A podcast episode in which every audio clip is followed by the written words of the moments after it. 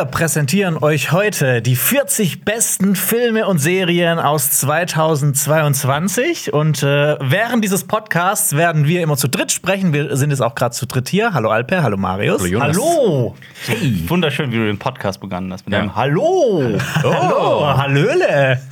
Und genau, wir werden über die Filme und Serien sprechen. Ähm, wir haben aber auch noch zwei Gäste da, beziehungsweise Gäste? unsere zwei Co-Moderatorinnen. Co-Moderatorinnen.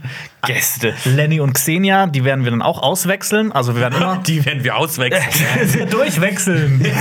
Also wir sprechen über die besten Filme und Serien des Jahres und zwar in allen Konstellationen, die unser Fünfer-Team hier zu bieten hat. Genau, mathematisch. zehn. Ich habe ich hab mich wie, ich hab mich wie äh, Zach Galif- Galifianakis in Hangover gefühlt, wenn er dann plötzlich so rechnet Ja. und wenn er dann die Karten zählt. Muss man dann, äh, ist das korrekt, dass man dann einmal, zweimal, dreimal, viermal, fünf rechnen muss oder ist das falsch? Nee, das ist falsch. Ich Bestimmt. habe keine Ahnung, ich habe irgendwie Nee, Excel-Tabellen genommen und habe das alles so. Das kann nicht sein. Nee, es ist 5 plus 4 plus 3 plus 2 plus 1, ne? Oh, das Ja. ist so richtig. Aber dann sind es nicht 10. Ich habe keine Ahnung, ich bin schlecht in Mathe. Ja. gute Schulaufgabe auf Sorry. jeden Fall. Für alle, alle Mathematiker da draußen und Mathematikerinnen sind gerade entsetzt, aber es tut mir und leid. alle anderen sind einfach nur verwirrt. Ja, ich auch. Ja, wir haben einige Highlights für euch mit dabei, über die wir teilweise gar nicht so viel gesprochen haben, beziehungsweise Oh ja. gibt es auch Filme, äh, die wir dann irgendwie viel später erst gesehen haben und dann noch gar nicht im Podcast bequatscht haben. Zum Beispiel so Sachen wie The Woman King, King Richard, äh, The Bear. Mhm. Und natürlich The Batman, Better Call Saul und House of the Dragon. Alles ist natürlich auch mit dabei. Ja. Und ja, wir sind da. ich bin gespannt äh, auf heute, was ihr da so alles mitgebracht habt. Ja. Nee, ich bin nicht gespannt. Ich weiß, weiß ja, was alles kommt. ja. Und äh, ihr hört einen Podcast von Funk. Das müssen wir sagen. Ja. Wir werden sonst Pflicht. Gefoltert. Ah, ja, absolut.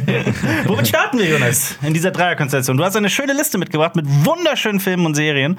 Womit starten wir? Sollen wir direkt mit einem der großen Highlights dieses Jahr starten? Ja, bitte in, im absoluten Schnelldurchlauf, weil wir haben The Batman wirklich auf diesem Kanal, in diesem Podcast schon, ich glaube, 7000 Mal besprochen. Wir haben eine Kritik gemacht. Ja. Wir haben einen Podcast gemacht. Wir haben alle anderen Filme besprochen. Wir haben ein, ich habe gesehen, wir haben ja auch ein, ein direkt aus dem Kino-Video aufgenommen stimmt. und tausende Specials und was weiß ich auch in unserem früheren Leben gemacht. Nur so viel sei gesagt, Ja. bei euch beiden, bei dir und bei ähm, Marius, war der auf Platz 1, bei mir auf Platz 2. Ja. Also so sehr haben wir diesen Film tatsächlich gefeiert. Ja. Und äh, ich würde sagen, wir verlinken einfach die Kritik von uns, die ja, irgendwie 15 Minuten lang war oder irgendwie sowas. Ähm, da habe ich persönlich alles gesagt, was ich sagen möchte dazu. Ja, wir haben auch letzte Woche sehr ausführlich schon mal drüber geredet, über, bei der, unserer großen Jahresrückschau. Da haben wir auch sehr viel über The Batman geredet. Ja. Aber es ist, ja, es ist ein geiler Film. Ist ein toller Film. Ich habe den auch vor zwei Wochen äh, noch mal auf Blu-ray geschaut und ich war ähnlich begeistert wie im Kino. Auch wenn es im Kino natürlich noch ein Stückchen geiler ist Ja. eigentlich. Ich habe hab mir direkt die Blu-ray von dir geliehen und will den jetzt auch am Wochenende gucken. Ja, genau, nur zum Hintergrund für euch da draußen. Ähm, wir haben so intern so jeweils so eine Top- und Flop-Liste gemacht zu Filmen und zu Serien und deshalb sagen wir auch zwischendurch immer so, der war bei Top äh, 1 bei Marius und mir und auch bei Top 2 Ja, ja. bei Alper zum Beispiel. Ja, Ja. ich glaube, das kann man sich denken. Aber ja. Verrückt, verrückt. Vielleicht denken auch alle, dass du voll das Brain bist, dass, dass du alles in deinem Kopf Ich weiß das ganz hast. genau. Ja, aber Jonas Mare, so wie ich die einschätze, ich als Mentalist. Top 1. Das Ja. 1. Wollen wir zum nächsten Film übergehen? Ich will noch eine Serie empfehlen, die hier nicht äh, draufsteht. What? Äh, nur weil ich gerade an Mentalisten gedacht habe. The Mentalist. Fool, Fool Us. Ich bin wieder komplett im Fool Us-Rausch. Kennt ihr das?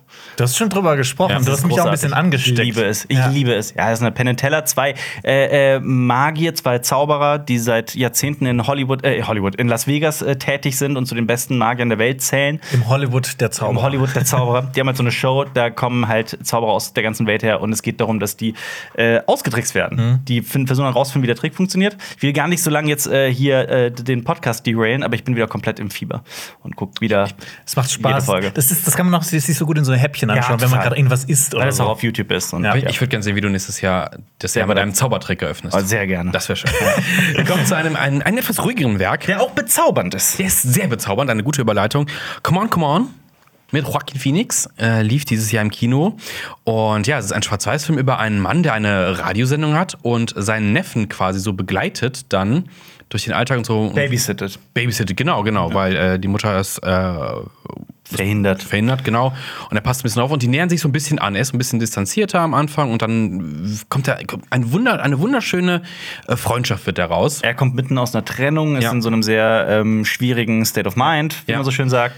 Und der Film hat eigentlich das komplette Potenzial, ein Rührstück zu werden. Ist er aber zum Glück nicht geworden. Nee, absolut nicht. Absolut nicht. Ein wunderschönes Werk und äh, wunderschön in Schwarz-Weiß. Ja. Das Kind ist großartig. Ja. Es ist also schauspielerisch wirklich war ich sehr begeistert von diesem Kind. Das wie alt ist? Neun oder zehn oder sowas? Würde ich jetzt So schätzen. Ich weiß es Ja. auch nicht mehr. 30. ja, genau. ähm, und ich fand, äh, ich fand den Film auch sehr toll. Ich kann aber auch vollkommen verstehen, wenn Menschen diesen Film sehen und sagen, also irgendwie passiert da nichts und es Ja. interessiert mich nicht und äh, was soll mir der Film sagen? Ähm, ich fand den toll. Es gibt vor allem diese, diese Versatzstücke, diese Essays, die da immer wieder so hineingewoben werden, die aus dem Nichts kommen, dann auch sogar mit, mit Titeln. Ähm, eingeführt werden. Ich äh, finde den, ich fand den, mich hat er auch berührt tatsächlich. Ja, also so einfach so ein kleiner, unaufgeregter, süßer Film. Total. Ja. Ach, Wenn du wir hast so- den auch gesehen. Ja, ich hab den auch gesehen. Ja, Ja, ja, wir, ja, waren- wir waren zusammen im Kino, also in Ja. so einem relativ kleinen Kino, das war halt so Atmosphäre auch super. Ja.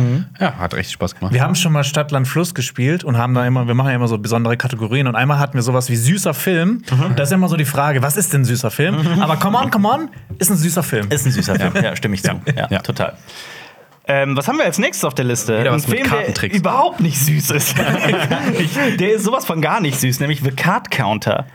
Ähm, ja, ich hab, bin ich der Einzige hier, der The Card Counter gesehen hat? Nee, Alper, das steht immer dabei, wer das gesehen hat. Jonas hat ihn auch ich habe gesehen. den auch gesehen. Ah, du, ach so, tut mir leid, jetzt habe ich es steht- okay, Jonas, was ist The Card Counter? Genau, in The Card Counter äh, spielt äh, der liebe Oscar Isaac einen Kartenzähler, der durch die ganzen USA reist und in verschiedenen Casinos Karten zählt und davon lebt. Aber er gewinnt halt immer. Nur. Nein, der ist ja vor allem Pokerspieler. Ja, Also da genau. ist der, ja, ja. ja. das stimmt natürlich Ich stelle mir gerade vor, wie der so ein Typ ist, der die Inventur macht und wirklich alle Karten durchzählt. ja, das Aber- Deck ist vollständig. Aber er macht immer so relativ kleine Gewinne, um auch nicht zu groß aufzufallen und so ein bisschen ähm, Das stimmt. unter, also Das ist unter so dem die, Radar zu fliegen. Genau, das ist so die Basis dessen, was wie er sein Geld verdient. Aber tatsächlich ist er auch ein hervorragender Pokerspieler und äh, beginnt dann eine Karriere als professioneller Ja. Pokerspieler. Das spielt sich tatsächlich in diesen ganzen Casinos ab. Es geht aber auch sehr viel um die Geschichte dieses Ja, Mannes. das Spannende ist nämlich, das, das klingt jetzt, ja, dann ist das halt irgendwie so ein Film, keine Ahnung, wie, äh, wie heißt der? Wie heißt der? 21? 21, ja. 21 zum Beispiel. Ähm, aber gar nicht, Gar das, fängt, nicht. das fängt auch schon damit an, dass der in ein Motel einzieht und alle Gegenstände in diesem Motel in Tücher einwickelt. Ja, und alle sich so Möbel, das what? Bett, what the fuck die Couch, den Tisch, alles, ja. Ähm, und man merkt, dass dieser Mann in irgendeiner Form ein Trauma verarbeitet. Ähm, man weiß aber nicht genau was, bis er halt auf einen Mann trifft. Also man weiß, dass er mal Militär war allerdings, ne, in, Ja. der, in der US Military. Und äh, er trifft auf einen Mann, der gespielt wird von Willem Dafoe. Und die beiden haben eine gemeinsame Geschichte. Und es wird tatsächlich sehr äh, existenziell und sehr brutal. Ja. Ähm, Also, das ist auch so ein Film. Ich finde, das ist so ein Film, du hast keine Ahnung, wo der hinführt. Du denkst erstmal so, okay, das ist halt so ein, irgendwie so ein Film, der spielt in Las Vegas und keine Ahnung, in diesen ganzen, in diesen ganzen Spielparadiesen. Spielhöllen. Genau, und dann geht's drum, ja, das ist dann so eine Geschichte von so jemandem, der dann so aufsteigt und plötzlich so richtig reich wird Eine, und sowas. eine klassische Nee. Betrugsgeschichte, Ja. irgendwas. äh, Nee, ist, äh, der, entfernt sich halt komplett vom Klischee, das stimmt. Ja. Und das, das mochte ich sehr an dem Film. Ja. Also, der war jetzt bei mir jetzt nicht in so einer Top-Liste drin oder sowas, aber. Bei mir schon. Ähm, ich finde alleine so die Figur von Oscar Isaac, die ist so undurchschaubar und spannend und mysteriös. Allein schon dafür lohnt es sich halt, den Film zu schauen, auch weil Oscar Isaac dann halt auch grandios spielt. Auf jeden Fall. Und ähm, ich möchte, äh, es gab eine Sache, die mich an dem Film so ein bisschen gestört hat. Das war die äh, Figur von, äh, die von Tiffany Haddish gespielt wird. Ähm, ich finde, im Vergleich zu dem anderen Schauspiel, das grandios ist in diesem Film, fällt das ab. Aber den Regisseur sollte man kennen, nämlich Paul Schrader. Er wird immer wieder zitiert als der Autor von Taxi Driver, von Scorseses Taxi Driver. Aber tatsächlich macht Paul Schrader schon seit vielen Jahren echt viele Ah, ich finde diese Filme auch schwer einzuordnen. Das sind immer die Geschichten von so ähm, von, von Männern, das sind meistens Männer bisher, ähm, die in irgendein, also es geht immer um die Mortalität dieser Männer, um äh, es geht immer so um ganz Existenzielles, um ähm, es sind sehr es ist ein sehr harter Blick auf die Welt, wie ich finde. Diese Filme sind auch schwer einzuordnen und wirklich keine Mainstream-Ware. Ich habe zum Beispiel First Reformed mit ihm gesehen. Ich habe, glaube ich, die erste halbe Stunde davon gesehen Ja. und habe mich eingeschlafen. Dann hab ich nicht nee, ich will den auf jeden Fall noch schauen, weil ich den mega Eieiei. interessant fand. Aber ich war, ich war einfach nicht in der Stimmung dafür. Ja. Ich hoffe, das war nicht im Kino.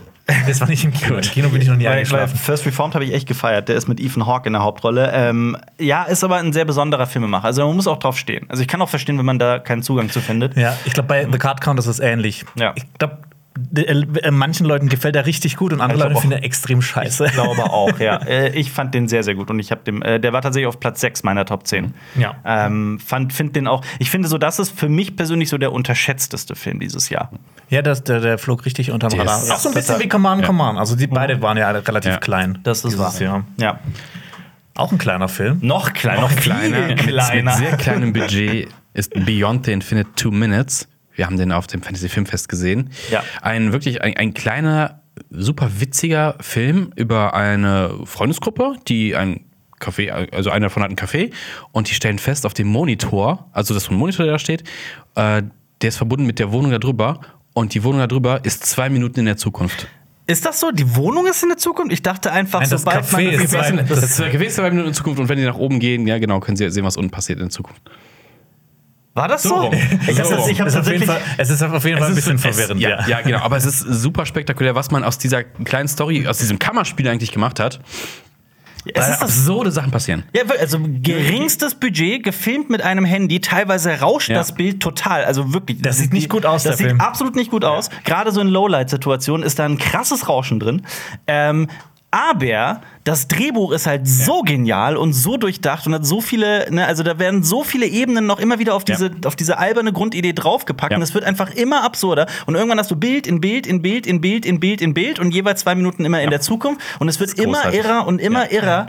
Und trotzdem findet das einfach. dann irgendwie am Ende dann äh, schließt sich der Kreis und Ja. das, ist, das zeigt einfach nur, wie großartig dieses Drehbuch war. Das ist auch, es gibt auch so ein paar Momente im Film, wo man einfach sieht, was passiert so in der Zukunft. Aber du kannst doch überhaupt gar nicht abschätzen, was da passiert. Aber umso weiter sich das so aufdröselt und sich entfaltet, äh, merkt man so, boah, das ist eigentlich richtig cool, das ist richtig cool, das macht richtig Spaß. Und du denkst so, ja komm, zwei Minuten, das ist nicht so viel. Wie, wie kann das jetzt alles da passieren? Immer in diesen Abständen, das ist großartig. Und der Tipp ist äh, natürlich, sich de- den Abspann anzugucken, denn da läuft so ein bisschen Making-of.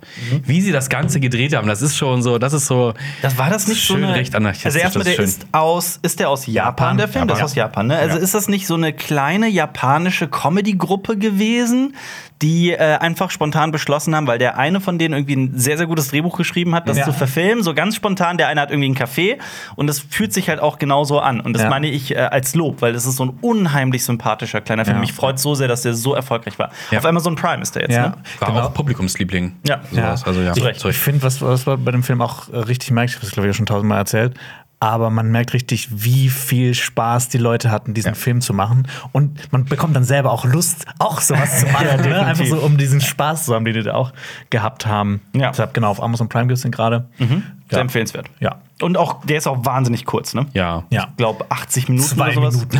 Das wäre. Ja. Ich muss aber sagen, es gibt eine Sache, die hat mich ein bisschen gestört an dem Film, aber ist noch minimal. Ja. Ich finde, der braucht ein bisschen, um in Fahrt zu kommen. Und der erzählt, also diese, diese Grundidee mit diesen zwei Minuten, das erzählt er ein bisschen zu lang, also zu oft. Also das geht am Anfang des Films zu lang drum. Diese Erklärung, wie funktioniert das mit den zwei Minuten? Und ich habe das Gefühl, ja, okay, die haben jetzt wirklich den, den letzten äh, Zuschauer und letzte Zuschauerin damit abgeholt. Jetzt hat es wirklich jeder verstanden. Ja, ja, ich weiß, was du meinst. Ja. Ja. Äh, 71 Minuten ist der Film übrigens. Ah, Kurz. ja. Das ist nichts. Gut. Lohnt sich auf jeden Fall. Wir kommen Äh, jetzt. Wen schmeißen wir raus? ich gehe Oh, raus. wir schmeißen Marius ich raus. gehe raus. Wir und, äh, tauschen, einmal. Und jetzt könnt Marius- ihr, überra- ihr könnt erstmal raten, wer, wer jetzt reinkommt. Aber alle Marius-Fans, keine Sorge, Marius wird wiederkommen. Wir begrüßen nämlich äh, Xenia. Setz musst- dich, setz dich auf Nein, nein, du musst auch eins weiter. Ach, ich muss auch. Okay. Ja. Das, das wusste ich nicht. Ja, ja, ja. Das ist hier das Karussell. Das ist wie beim Tischtennis. Ach, du hast dir das tatsächlich so gedacht, dass wir einmal immer zur Seite rutschen? Genau. Ah, dann Ja. hat jeder äh, eine andere Seite. So, Moment, Profil. hier, Sorry, bitteschön. Das ist mein. Aber wir hätten die Gläser Wir können auch eine Pause sollen. zwischendurch machen, aber ich, äh, jetzt hat's gerade Nein, nein, nein, das ist doch ah, gerade das war doch jetzt so. flüssig. Ja. Xenia, warum haben wir dich Hi. da? Welchen Film hast du mitgebracht? Oder Serie? Ähm, ich habe natürlich meine erste Kritik mitgebracht. Oh, schön. Guillermo del Toro's Pinocchio. Mhm. Ähm, und ich habe den sogar nicht mit in meine Top-Liste genommen. ähm, ich weiß auch nicht wieso, weil der mir super gut gefallen hat. Und ich finde, das ist eine nicht nur ein schönes, modernes Märchen, was äh, anders ist als Märchen, wie man die vielleicht kennt, ähm, sondern auch in einem ganz anderen Setting spielt und eine sehr emotionale Geschichte ist. ja. Genau, ihr habt den auch gesehen, oder? Ich habe den sogar auf Platz 4 meiner Top 10. Ich hätte den auch noch auf meine Top-Liste gepackt. Leider habe ich den erst äh, danach gesehen, also nachdem ich die Top-Liste angelegt habe. Ah, okay. Ich habe den erst äh, dann gesehen, als der auf Netflix erschienen ist. Aber ich muss sagen, ich, ich, ich kann den da auch beipflichten. Bei mir wäre er jetzt auch persönlich auf der Top-Liste gelandet. Ähm, ich meine, die Geschichte von Pinocchio hat man schon tausendmal gesehen, man weiß ja, um was es geht, aber ich finde Aber nicht von Guillermo del Toro. Nee, der schafft es dann noch so ein paar Sachen so neu zu erzählen, da mit reinzubringen, die einfach super interessant ist. Gerade äh, was du auch in deiner Kritik gesagt hast, so äh, der italienische Faschismus. Ja. Weil wir gerne mit Namen uns weiter hin und her werfen. Guillermo del Toro ist definitiv ein, ein äh, zeitgenössischer Regiestar, ein Fanliebling. Ähm, was ist so euer Lieblingsfilm von Guillermo del Toro? Pan's Labyrinth. Pan's Labyrinth. Ja. Also diese, dieser Mix aus irgendwie Krieg und Märchen, der catcht mich, glaube ich, jedes Mal. Mhm. Und er hat so einen besonderen Stil. Ich finde es auch ähm, krass, wie sehr er das schafft, irgendwie sowas, was eigentlich für Kinder bestimmt ist, so einen Horror-Touch zu geben. Ja. Und ich finde Gerade mit den Kreaturen, die er immer Genau, wieder in all ja. seine Filme einbaut. voll und auch so die Kreation von Pinocchio, das hat mich so hart an diese Frankenstein-Geschichte erinnert und dass Mhm. auch Pinocchio an sich nicht aussieht wie bei Disney irgendwie total animiert, sondern eigentlich Creepy. auch genau sehr creepy, eigentlich nur so eine Holzpuppe ist und äh, auch sehr unfertig. Also das fand ich wirklich Vor allem großartig. so ein albernes Element wie das Wachsen der Nase, wenn Pinocchio lügt, wie das bei ihm aussieht. Und gerade, vor allem, ich finde, dieser Film wirkt noch mal stärker, weil man sich einfach vor Augen führt, dass auch Robert Zemeckis und Disney dieses Jahr einen Pinocchio rausgebracht haben mit Tom Hanks in der Hauptrolle, der halt wirklich furchtbar ist. Ich habe wirklich jede Sekunde an dem Film gehasst. Äh, und dann kommt Guillermo del Toro daher und nimmt halt dieselbe Ursprungsgeschichte und äh, macht halt seinen Film draus. Und ich musste wirklich an drei verschiedenen Stellen im Film, glaube ich, weinen, weil der so unfassbar berührend ist. Mir ging es genauso, ja. Ähm, ja, also mich hat der wirklich, ähm, das ist, glaube ich, der Film, der mich dieses Jahr mit am meisten berührt hat. Ja. Ähm, Ich finde es auch schön, dass wir auch einfach einen Stop-Motion-Film Ja. äh, jetzt mit, mit dabei haben, dieses Jahr, der einfach so großartig ist. Ich finde, das gibt es nicht so oft. Also, wenn ich so an einen Stop-Motion-Film denke, so in den letzten Jahren, was, was ich so richtig geil fand, ähm, es gibt ja einfach nicht viele. Fantastic Mr. Und Fox ist so, Fantastic aber Mr. der Fox. ist schon ein bisschen her, ne, Oder dass er Kubo, rausgekommen ist. der ist nicht Kubo. ganz so alt. Stimmt, ja. Und der war, ich finde Kubo und so so. von, von der Animation her fast noch ein Stückchen besser als. The Coraline gesehen? Ja, habe ich auch gesehen. Ja. ja. Ja. Ähm, Trauma meiner Kindheit. ja. Aber zum Beispiel auch ähm, Kate Blanchett spricht in diesem Film einen grunzenden Affen. Also, das ist so mein Lieblings-Fun-Fact zu diesem Film. Ja. Das hatte doch auch Guillermo del Toro erzählt, dass sie dann am Set ähm, von seinem letzten Film mit ihr auch gesagt hat, ja, ich will unbedingt in Pinocchio vorkommen und so. Ja. Und er so, ja, was kannst Ja, ich du denn? kein- ich habe nee, hab nur äh, noch diese eine Rolle. Ja, ne? ich habe keine Rollen mehr, Ja, genau. genau. Und dann, ich habe noch diesen Affen, der grunzt aber nur. Mach ich. Und dann, ja. Aber ich habe auch ein bisschen sie rausgehört. Ne? Ja, Ihr nee, auch? wobei, also äh, es gibt ja, dieser Affe spielt ja die Figuren, ne? Der das ist ja Marionettenspieler, dieser Affe in dem Film, also kein Spoiler, äh, kein echter. Mhm. Ähm, und sie spricht halt, glaube ich, auch die Figuren dann. Die der Ah, Affe so, dann da stimmt, quasi ja. spricht, so in der. Art. Ja. Aber toller Film auf Netflix, sehr empfehlenswert. Ja. Ja. Als Kann ich dir nächstes. zustimmen. Auch auf Netflix. Auch Ah, ja. auf Eine Netflix. Serie. Eine Serie. Ähm, ja, ich habe das, ich habe, glaube ich, jedem Menschen diese Serie empfohlen, die man, also ich, ich persönlich, Dito. ich habe, die hat einen ganz großen Platz in meinem Herzen, nämlich The Last Kingdom. Ja. Genau, Utrets Ja. Geschichte ähm, ist zum Ende geführt worden. Das war die letzte Staffel. Es gibt ja insgesamt fünf. Mhm. Und ich war auch von Anfang an mit dabei. Und ich finde das krass, weil die Serie kennen, glaube ich, auch nicht viele. Also die, die Cinema Strikes Back gucken, wahrscheinlich, weil äh, du die so oft empfohlen Ja, hast und erwähnt definitiv. hast und so. Ja. Ja. Ähm, ja, Jonas, du kennst sie nicht, ne? Doch, Doch, ich, ich habe die ersten drei Staffeln gesehen, aber ich hänge gerade noch so ein bisschen drin, was ich verstehen kann. weil ich finde, dass sich da auch ganz oft so Sachen wiederholen, also was mit ihm passiert. Also ich finde auch tatsächlich, dass, nachvollziehen. ich finde tatsächlich, dass Staffel 3 und 4 so ein bisschen irgendwann durchhängen. Also das, äh, das Gefühl hatte ich auch bei der Serie, aber ich finde Staffel 5 zieht noch mal an Ah, okay. und bringt das zu einem wirklich würdigen Finale, wie ich finde. Auch wenn ich jetzt sagen würde, Staffel 5 ist nicht die beste in der gesamten Serie, bei weitem nicht. Die ersten paar Staffeln finde ich schon immer noch Die am ersten zwei, stärksten. ja, genau, die sagen. ersten zwei. Aber ich Ja. finde auch, die letzte Staffel hat es halt geschafft, diese Figurengeschichte von den Hauptfiguren, die du auch begleitet hast, Ja. über die Jahre zum Ende zu bringen. Und das hat mich dann emotional auf jeden Fall sehr mitgenommen. Mhm. Ähm, obwohl ich auch finde, dass so dieser ewige Konflikt, der immer wieder ausbricht, ne, so zwischen den Dänen und also den Wikingern in der Serie und äh, eigentlich so diesem England, was noch nicht wieder, also was noch nicht gegründet wurde, ne, Mhm. also äh, das alte Wesse- Wessex.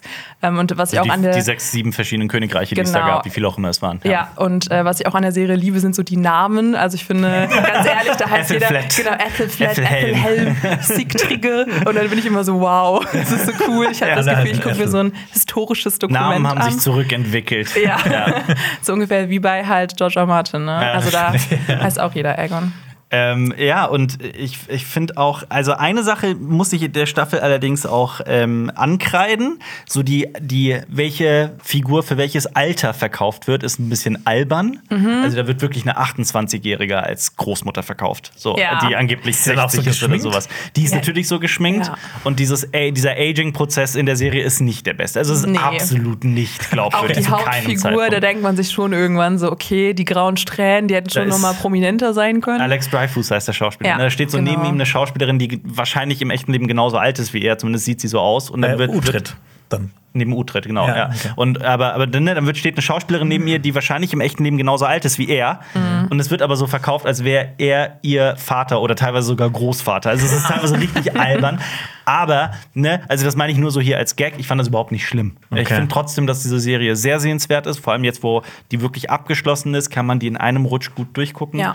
Ähm, hat ein paar wirklich grandiose Szenen, grandiose äh, Storylines und Staffeln. Ich äh, finde die wirklich toll. Und gerade weil sie so unter dem Radar läuft. Also ich finde, für so eine Netflix-Serie ist das Set-Design auch richtig gut und es zieht einen wirklich in diese Zeit. Und das finde ich auch äh, sehr markant. Das habe ich nicht oft, weil ich bin oft dann aus der Immersion rausgezogen, wenn irgendwas vielleicht sich ein bisschen off anfühlt, was so irgendwie, weiß ich nicht, so die Darstellung auch dieser Zeit angeht. Und ich fand, das war dann schon gut repräsentiert. Also egal, ob es jetzt um Sprachen geht oder, also ich bin, ich bin jetzt auch keine Historienexperte, keine Ahnung, ob die da so damals aussahen, aber auf mich hat es, Es einen authentischen, so, auf jeden genau, Fall. Es wirkt ja. Also da hat die Look. Inszenierung auf jeden Fall gepunktet, stimme ich zu. Ja. Ich glaube auch nur, so eine, nur so ein Grund, warum die so ein bisschen in Anführungsstrichen noch untergegangen ist, war, weil die halt auch so parallel mit Vikings lief.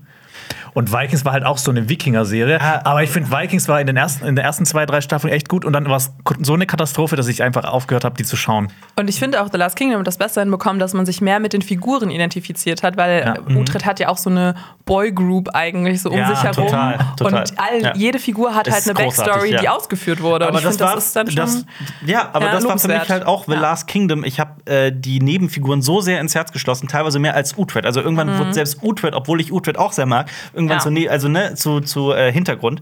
Ähm, man muss aber auch dazu sagen, niemand von uns hat die Bücher gelesen, oder? Leider nicht. Also ne, Ja. es gibt eine zwölf, Ja. ich habe das gerade nachgeguckt, es gibt eine zwölfteilige Buchreihe dazu von Bernard äh, Cromwell, eine sehr sehr bekannte Fantasy-Saga, die Utrecht-Saga. Also ne, man muss dazu sagen, dass wir die nicht gelesen haben. Mhm. Also ich kann das nicht vergleichen. Irgendwann will ich es aber auf jeden Fall mal nachholen. ja.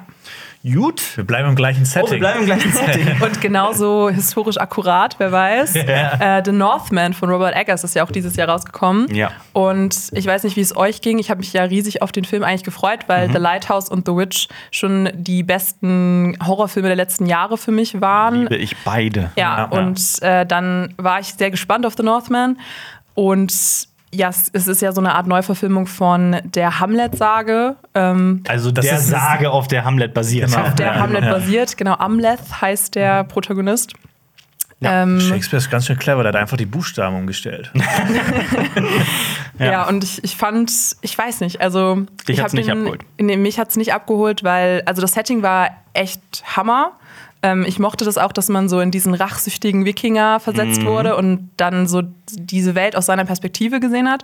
Aber ich fand das Ende hat, also es ist, keine Ahnung, finde ich umstritten ein bisschen, weil man ja auch sieht, wie er dann, also ich will jetzt nicht spoilern, aber auf jeden Fall ist das Ende ein bisschen ähm, unambivalent für mich gewesen. Und das hat mir dann so ein komisches Gefühl Mhm. Gegeben für dich, was, Kino. was ich immer wieder höre, ist, dass so die zweite, ohne was zu spoilern, ne, die Mhm. zweite Hälfte des Films ein bisschen dich nicht genug abgeholt hat, wie der, wie der Beginn des Films? Ja, genau. ich also verstehen. ich habe mich sehr reingezogen gefühlt und dann am Ende ähm, habe ich so ein bisschen gedacht, okay, war es das jetzt? Und ich hatte eine krasse Diskussion mit Freunden, die den Film richtig schlimm fanden irgendwie, also wegen seiner Brutalität, Mhm. die dann aber nicht richtig eingeordnet wurde. Das habe ich aber dann so ein bisschen argumentiert, auch von der Seite von Robert Eggers, dass er eben einen sehr, sehr historisch akkuraten Film machen wollte. Definitiv. Und wir auch ähm, das alles aus der Sicht des Protagonisten sehen, der ja damals auch an sowas geglaubt hat, wie Mythologie und Valhalla und sowas. Ähm, genau deswegen. Wie, wie hat der euch gefallen? Mich, äh, mich hat der komplett umgehauen. Also Ja. ich habe den auch äh, bei Platz 3 stehen in meiner Top 10. Okay. Ähm, ich fand die mythologischen Einflüsse Flüsse aus der nordischen Mythologie unglaublich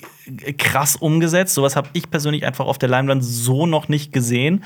Und ähm, ich fand den atemberaubend. Ja, ich ich glaube, ich habe auch noch nie einen Film gesehen in dem Setting, der so immersiv und so atmosphärisch war. Ja. Und ihr habt es auch schon gesagt, man wird richtig in diesen Film reingezogen. Und gerade so, ja, die erste Hälfte finde ich auch die bessere Hälfte. In der zweiten finde ich, gibt es dann auch so ein, zwei Durchhänger.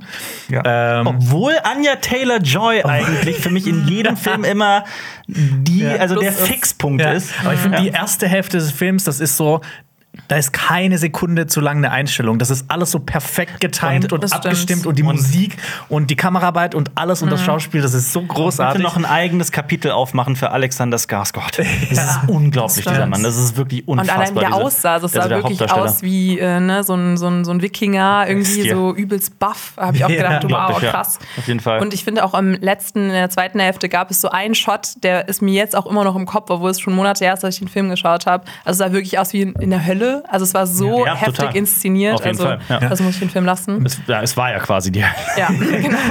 Was ich auch richtig geil fand, war, ähm, äh, die, die, ich, äh, ich hatte manchmal so das Gefühl, da wird richtig so der, der Steinzeitmensch in mir Auf jeden angesprochen. Fall, ich ja. wurde die ganze Zeit auch so, oh, oh. so richtig so diese, diese richtig toxische Männlichkeit ist da in mir hochgekommen. Und ich hab mir auch gedacht, so, wieder- ich zieh jetzt in die Schlacht. Wo du das gerade sagst und auch wieder mit Willem Dafoe, ne? Das, äh. Gerade die Szene mit äh, Amleth, seinem Vater und Willem Dafoe zu Beginn des Films. Äh, ja, ähm, ja, Körpergeräusche und Körperflüssigkeiten spielen bei Robert Eggers tatsächlich immer eine Rolle in all seinen Ja. Filmen. Ja, das stimmt. Ich vielleicht genau deswegen hat es vielleicht ein bisschen auf mich nicht so diesen Affekt gehabt. Ich weiß nicht, ich, ich war, ähm, mich hat der Film auf jeden Fall nicht so mitgenommen wie jetzt so ein Lighthouse oder so, der für mich noch mal auf einer anderen Ebene äh, funktioniert wie The Northman. Ich, also ich habe mich umgeguckt im Kino, wo ist die nächste Axt? Ich wollte direkt in die Schlacht. Im Hochsommer war das, Im ne? Hochsommer, ja. ja, ich war auch mit einem Kumpel drin, ich hatte ein bisschen Angst danach äh, vor ihm, ja. Ich finde es auch ganz witzig, dass Robert Eggers ja so dieser Regisseur ist, in dessen Filme einfach gepupst wird. Ja, das meinte ich ja mit den Körperflüssigkeiten, Körpergeräuschen. ähm, ja, ich äh, bin. Also das ist euer Fazit wegen, dem, wegen den Pupsen. Wegen dem Ja, Furzen das ist es ist, äh, äh, nee. ah, okay, alles 10 von klar. 10. Aber ich, also ich bin, äh, also wenn Eggers draufsteht, äh, sein Bruder, den darf man ja auch nicht vergessen, den kongenialen, wie hieß der nochmal? Ich habe das letzte leider vergessen. Der schreibt doch, schreibt er nicht alle seine Filme mit seinem Bruder gemeinsam? Wobei den nicht. Oder Also verwechsel ich sie den dann da? nicht die Eggers Brothers. Vielleicht. Brüder? Nee, warte mal, das will ich gerade nachgucken. Vielleicht irre ich mich. Ich habe noch nie von dem gehört, glaube ich. Ich aber irre mich. Ich Eggert, glaube, ich Eggers. wette, ich irre mich. Genau, wie heißt der? Ro Robert und ich, Edward.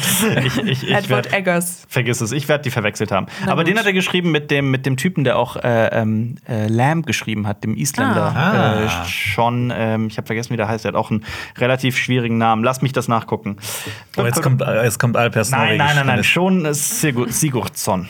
Sigurdsson. Ah ja, okay. genau. Den äh, darf man auch nicht vergessen. Das ist so ein, auch so ein aufstrebender äh, äh, Autor in äh, allgemein in der Filmwelt, würde ich mal vermuten, weil der hat auch Lamb gemacht und Lamb ist, war auch ein sehr interessanter Film. Ich mochte Lamb auch. Ja? ja also Auch. ich, ich finde immer so skurrile Horrorfilme, die kriegen mich dann doch immer. Also Ja. deswegen. Ich mag auch The Lobster. Das mit dem so besten bisschen Mhm. Twist, den ich in den letzten Jahren gesehen habe in Lamb. Wirklich. Also, ne, ohne zu spoilern. empfehlenswert. Ähm, das nächste auf der Liste, was ich hier sehe, da steht auch nur mein Name, weil ich der Einzige bin, der das gesehen hat, scheinbar, obwohl ich das auch an jeder Ecke empfehle, nämlich die Apple TV Plus Serie Severance. Ich glaube, das ist schon das Problem dabei.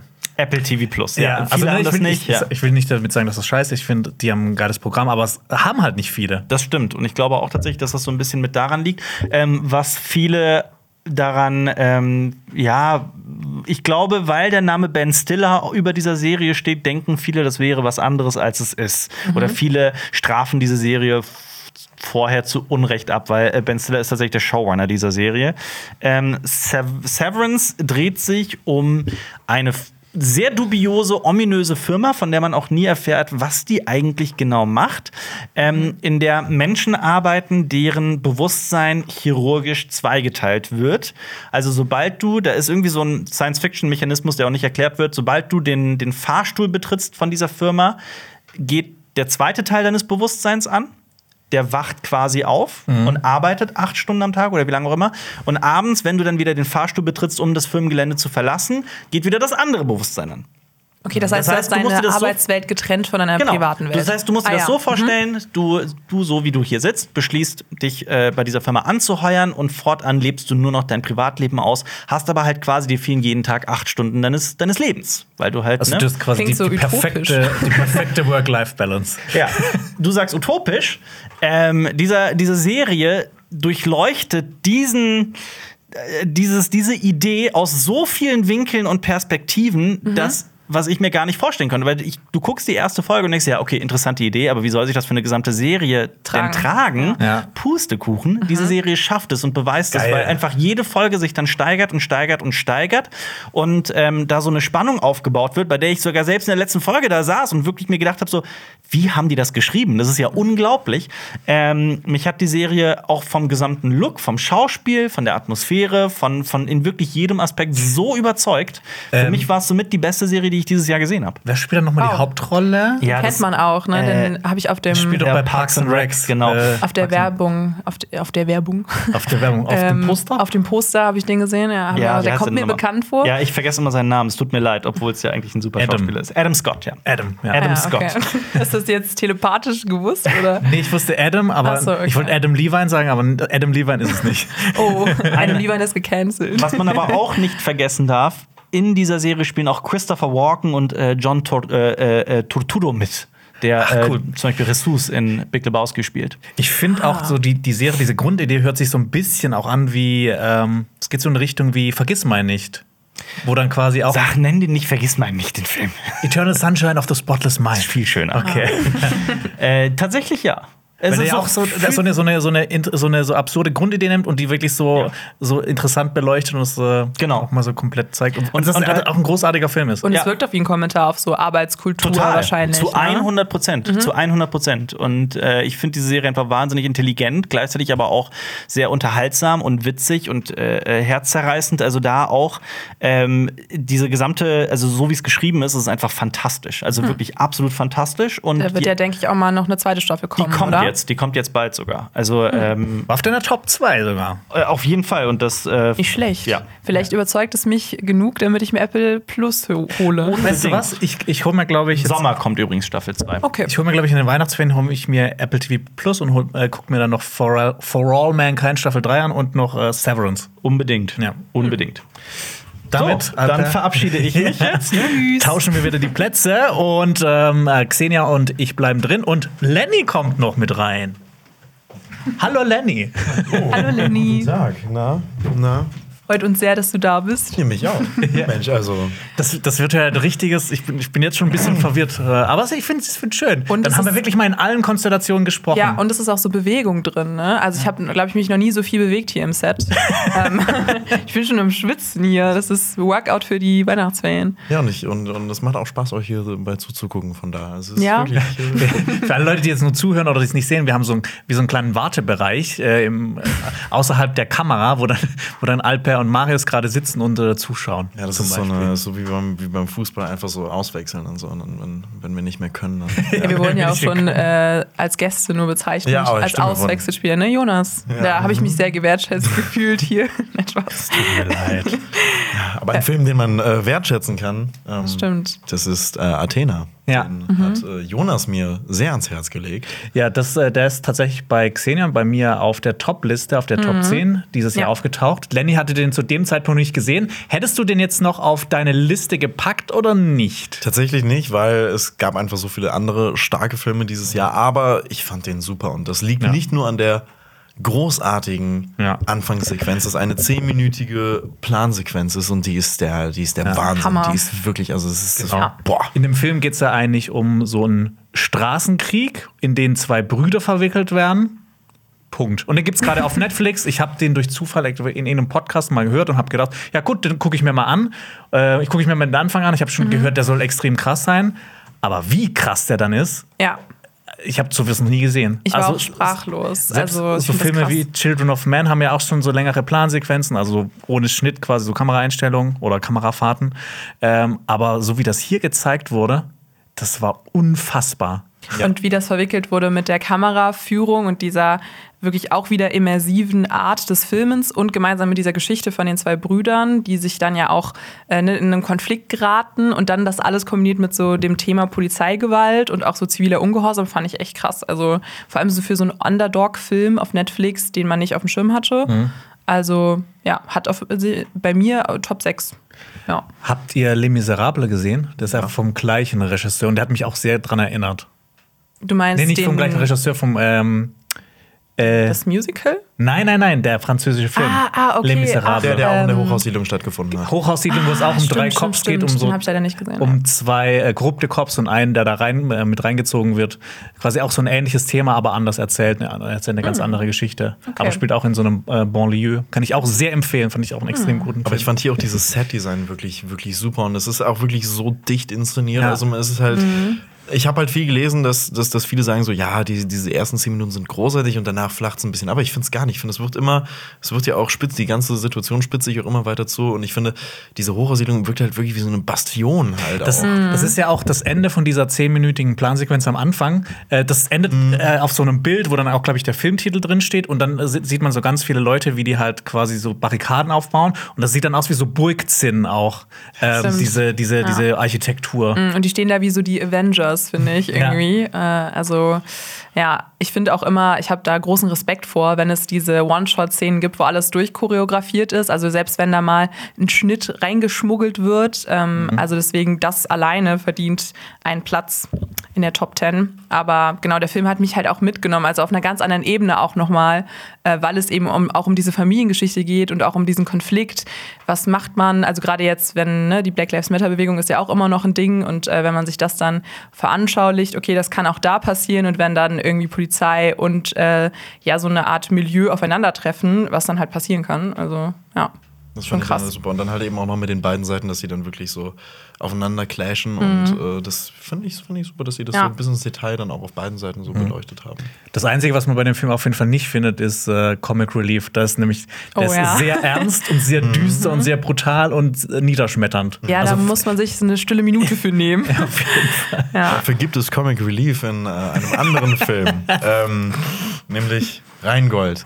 Und ich glaube, ich bin auch äh, die Person, die diesen Film hier, hier so ziemlich am meisten gehypt hat, auch wirklich, als er rausgekommen ist. Ich habe hier so jedem gesagt, boah, guckt euch den an. Ähm, das ist der Film über Qatar und ich muss wirklich sagen, ich hatte keinen Bock auf diesen Film damals, als er rausgekommen ist. Ich saß in dieser Pressevorführung und habe mir gedacht, boah, jetzt so ein 140 Minuten Qatar-Biopic, gar keinen Bock. Für alle Leute, Weiß die ja nicht wissen, wer ist Qatar ein, ist. ist ein äh, Bonner Rapper. Ja. Und ähm, ich saß da und hab mir wirklich nach der, nach der ersten halben Stunde gedacht, boah, ich äh, liebe diesen Film, der ist super unterhaltsam. Also wirklich, der ist, ich finde, der hat ein so geniales Pacing. Das ist also wirklich, also der ist total spannend, total lustig und der macht wirklich auf diese 140 Minuten einfach extrem viel Spaß und ich finde es auch super, dass halt so ein bisschen auch die Hintergründe von Qatar äh, beleuchtet werden, dass halt den Eltern von ihm auch ein bisschen mehr Raum gegeben wird. Der fängt halt wirklich an mit einer, ich glaube, so halbstündigen Anfang, äh, mit einem halbstündigen Anfang, wo es halt darum geht, wie seine Eltern aus dem Irak-Iran-Krieg nach Deutschland geflohen sind, also nach Europa, zuerst mal in Frankreich und dann sind die nach Deutschland gekommen und das wird halt eben alles so ein bisschen erzählt ich glaube, die Kritik, äh, die du an diesem Film hast, die habe ich auch, aber die ist bei mir nicht so, wertet So nicht so rein. Hoher Stellenwert. So, ja, aber was ist deine Kritik an diesem Film? Also ich hatte auch voll viel Spaß mit Rheingold, aber ich hatte so ein paar Probleme irgendwie mit diesem Changieren zwischen so Biopic und so ein bisschen verherrlichendem Gangster-Drama, was dann auch noch irgendwie ab der zweiten Hälfte anfing. Und ich hätte mir, glaube ich, gewünscht, dass der Film so ein bisschen kritischer mit Ratar ins Gericht geht. Gerade das Ende hätte für mich noch mal mehr sitzen können, wenn ähm, da mehr gezeigt wird, äh, dass auch Ratar selbst das so ein bisschen bereut vielleicht oder ähm, dass der Film sich nicht ein bisschen angefühlt hat wie von Ratar so selbst äh, geschrieben oder initiiert. Ähm, ich glaube, da hätte ich mir so einen anderen Fokus gern gewünscht, aber ich hatte auch mit dem ersten Part und dieser Geschichte der Eltern, was ja auch wirkt wie so ein modernes Märchen auch wieder, weil da wird dann auch erzählt, wie er so im, im Krieg geboren wurde und das sind total die starken Szenen und äh, das habe ich auch nicht erwartet von dem Film und auch, ich glaube, die Repräsentation der kurdischen Kultur ist auch richtig gut getroffen. Ähm, ja, aber ich glaube, am Ende hatte ich mit so ein paar Szenen meine Probleme, die sich dann komisch angefühlt haben, auch wegen der Situation im Kino, weil neben mir oh, um mich herum waren alle so, ja, krass, Rata. Und ich war so, oh. so, so ein bisschen wie bei The Northman. Ja, du hast den auch gesehen, Ich oder? habe den auch gesehen. Äh, Das war eines der traurigsten Kinoerlebnisse, was ich ähm, dieses Jahr hatte. Also nicht für mich, sondern für jemand So. anderen. Oh ich war in Hamburg zu der Zeit und habe mir dann da angeschaut in so einem kleinen äh, netten Kino. Und dann ist eine Mutter mit ihrem Kind reingekommen und äh, die hatten schon Tickets gekauft. Und dann durfte der, der, der, der Sohn durfte nicht mit rein, weil der Film halt ab 16 Jahren freigegeben ist. Aber er war halt erst 13. Und ich habe mir gedacht, lüg doch einfach, dass du 16 bist. Sah der denn Und aus dann- wie 16? 16? Ja, Nee, naja, also, ich, ich glaube, wenn, wenn, wenn er gesagt hat, dass er 16 ist, dann hätten die vielleicht noch mal ein Auge zugedrückt. Okay. Weil die Mutter ja auch dabei war. Und, ja, fand ich super schade. Aber nee, ich, ich fand den Film, mich hat es auch überrascht, wie gut ich den fand. Ähm, weil ähm, ich war halt einerseits gespannt, weil halt ein Film über Katar ist und ich halt auch seine Musik so ein bisschen höre. Ich bin jetzt nicht der allergrößte Fan. Ähm, und das andere ist, dass halt Fatih Akin äh, Regie geführt hat.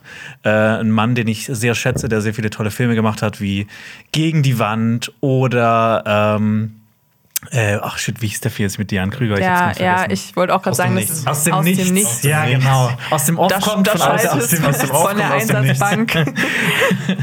Genau. Und ähm, was ich auch äh, toll fand, was, über was wir noch gar nicht gesprochen haben, ist der Hauptdarsteller Emilio Sacraio. Der ist- äh, Sacraia. Der ist super, Sacraia, der sieht ja. null aus wie Katar, wirklich null. Ich finde, Aber ich find, das Aber sieht durch die Maske? Aus.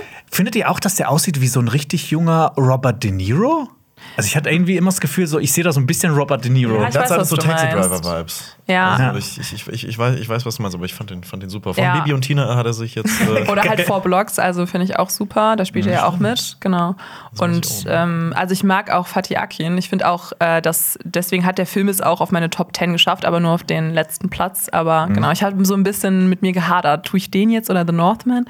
Ähm, ja, also ich glaube aber auch trotzdem, es ist ein guter Film. Ähm, und ich fand auch den Take ganz spannend, dass er da so ein bisschen so einen Mythos, den Ratar-Mythos auf die Leinwand gebracht hat. Gerade auch, den, das mit dem Banküberfall. Das, der das ist, das ist Ja. eine der Äh, nicht der lustigsten Bank, der, Szenen. äh, der, Der, Goldraub. Der Goldraub, Das ist eine ja. der lustigsten Szenen überhaupt. Also es ist wirklich, also wie man das.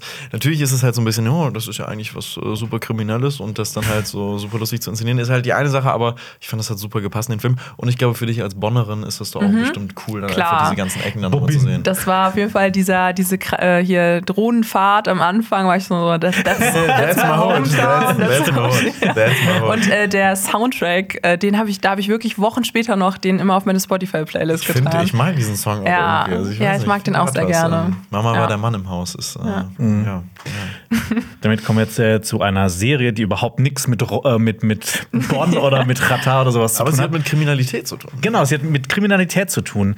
Äh, dieses Jahr lief die letzte Staffel, die sechste Staffel von Better Call Saul. Und ich bin, tatsächlich der Einzige aus dem Team, äh, der das gesehen hat. Und das hat es ja bei uns in der Top-Liste auch auf die Eins geschafft.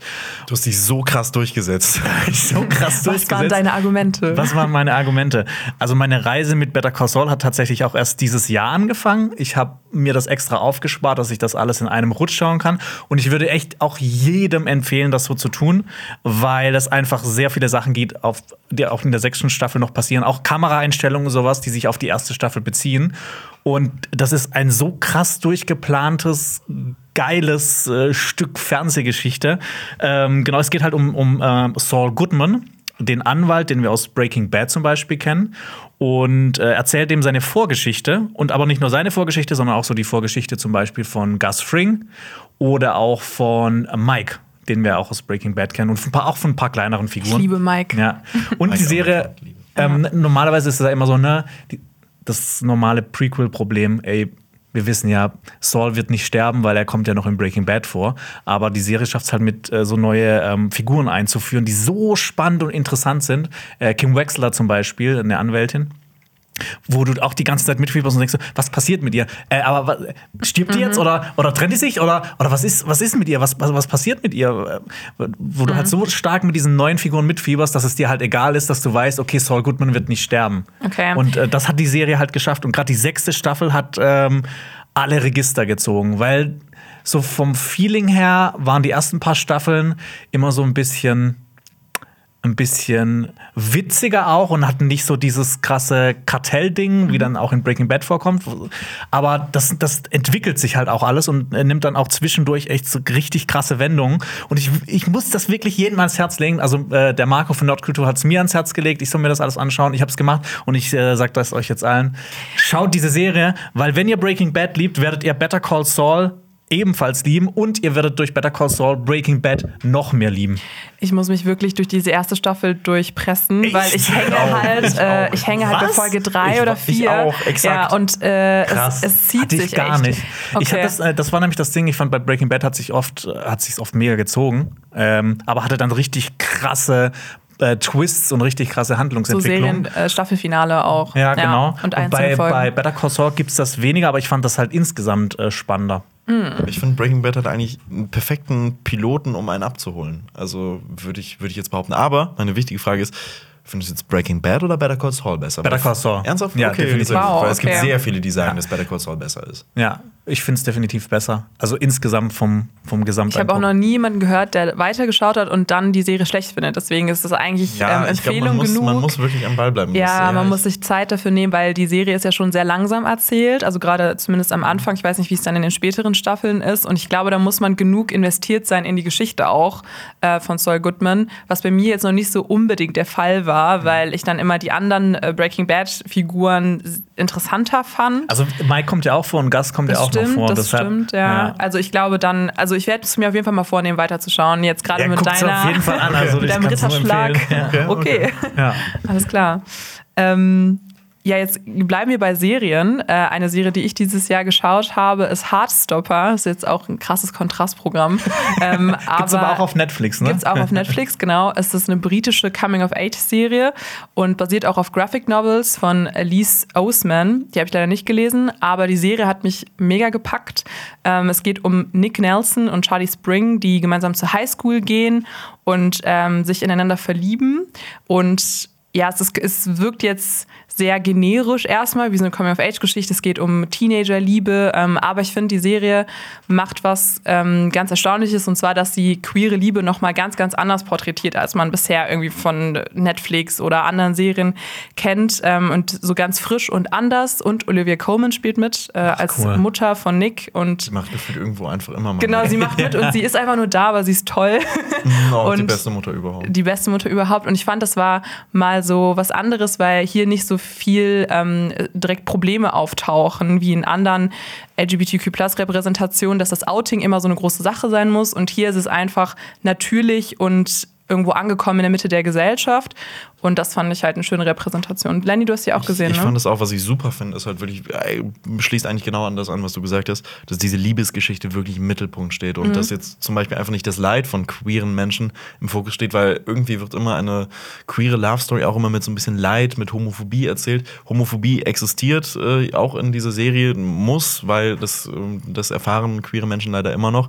Aber ich finde, es wirkt halt trotzdem ist halt diese Liebesgeschichte zwischen äh, Nick und Charlie im Vordergrund. Das finde ich super. Und man muss wirklich sagen, diese Serie ist verdammt kitschig. Also Ja, sie ist ja. unfassbar kitschig. Aber aber, sie ist so schön. Sie ist das schöne Kitschig. Genau, sie, ist so, sie, ist, sie, sie, sie macht kein Hehl daraus, dass sie dann auch romantisch ist und irgendwie so eine, so eine wholesome Serie für so die Winterzeit, wenn man irgendwie was gucken stimmt, möchte, was das Herz erwärmt. Also das aber muss man mögen, aber mich hat sie auf jeden Fall in einem Zeitpunkt, wo ich das gebraucht habe, äh, war sie sehr schön. Ich, ich Ja. habe es jetzt wirklich letzte Woche nachgeholt und ich würde es im Nachhinein auch auf jeden Fall in meine Topliste packen. Also ja. ich finde Das ist die letzte Woche nachgeholt? Ja, habe ich letzte Woche nachgeholt. Du hast letzte Woche einiges nach. ich habe letzte Woche noch einiges. Ich habe noch auf den letzten, auf den letzten Metern habe ich noch mal alles gegeben. Du hast nochmal alle Toplisten von allen durchgescannt und ich- nochmal alles genau, angeschaut. Ich nochmal Nicht alles schlecht. nachgeholt. Allem Nee, so für eine Serie Respekt. Also, das waren nur noch acht Folgen. Also. Ja, okay, das stimmt. Ja, jetzt bei der sonst sind noch, äh, sind noch sechs Ja, das hätte ich mir Staffeln. auch noch letzte Woche reinpacken können, ne? Nein, aber ach nee, das ist auch, ich liebe, ich liebe Harz, aber es ist Ja. bittersweet und das ist, das ist toll. Ja, und-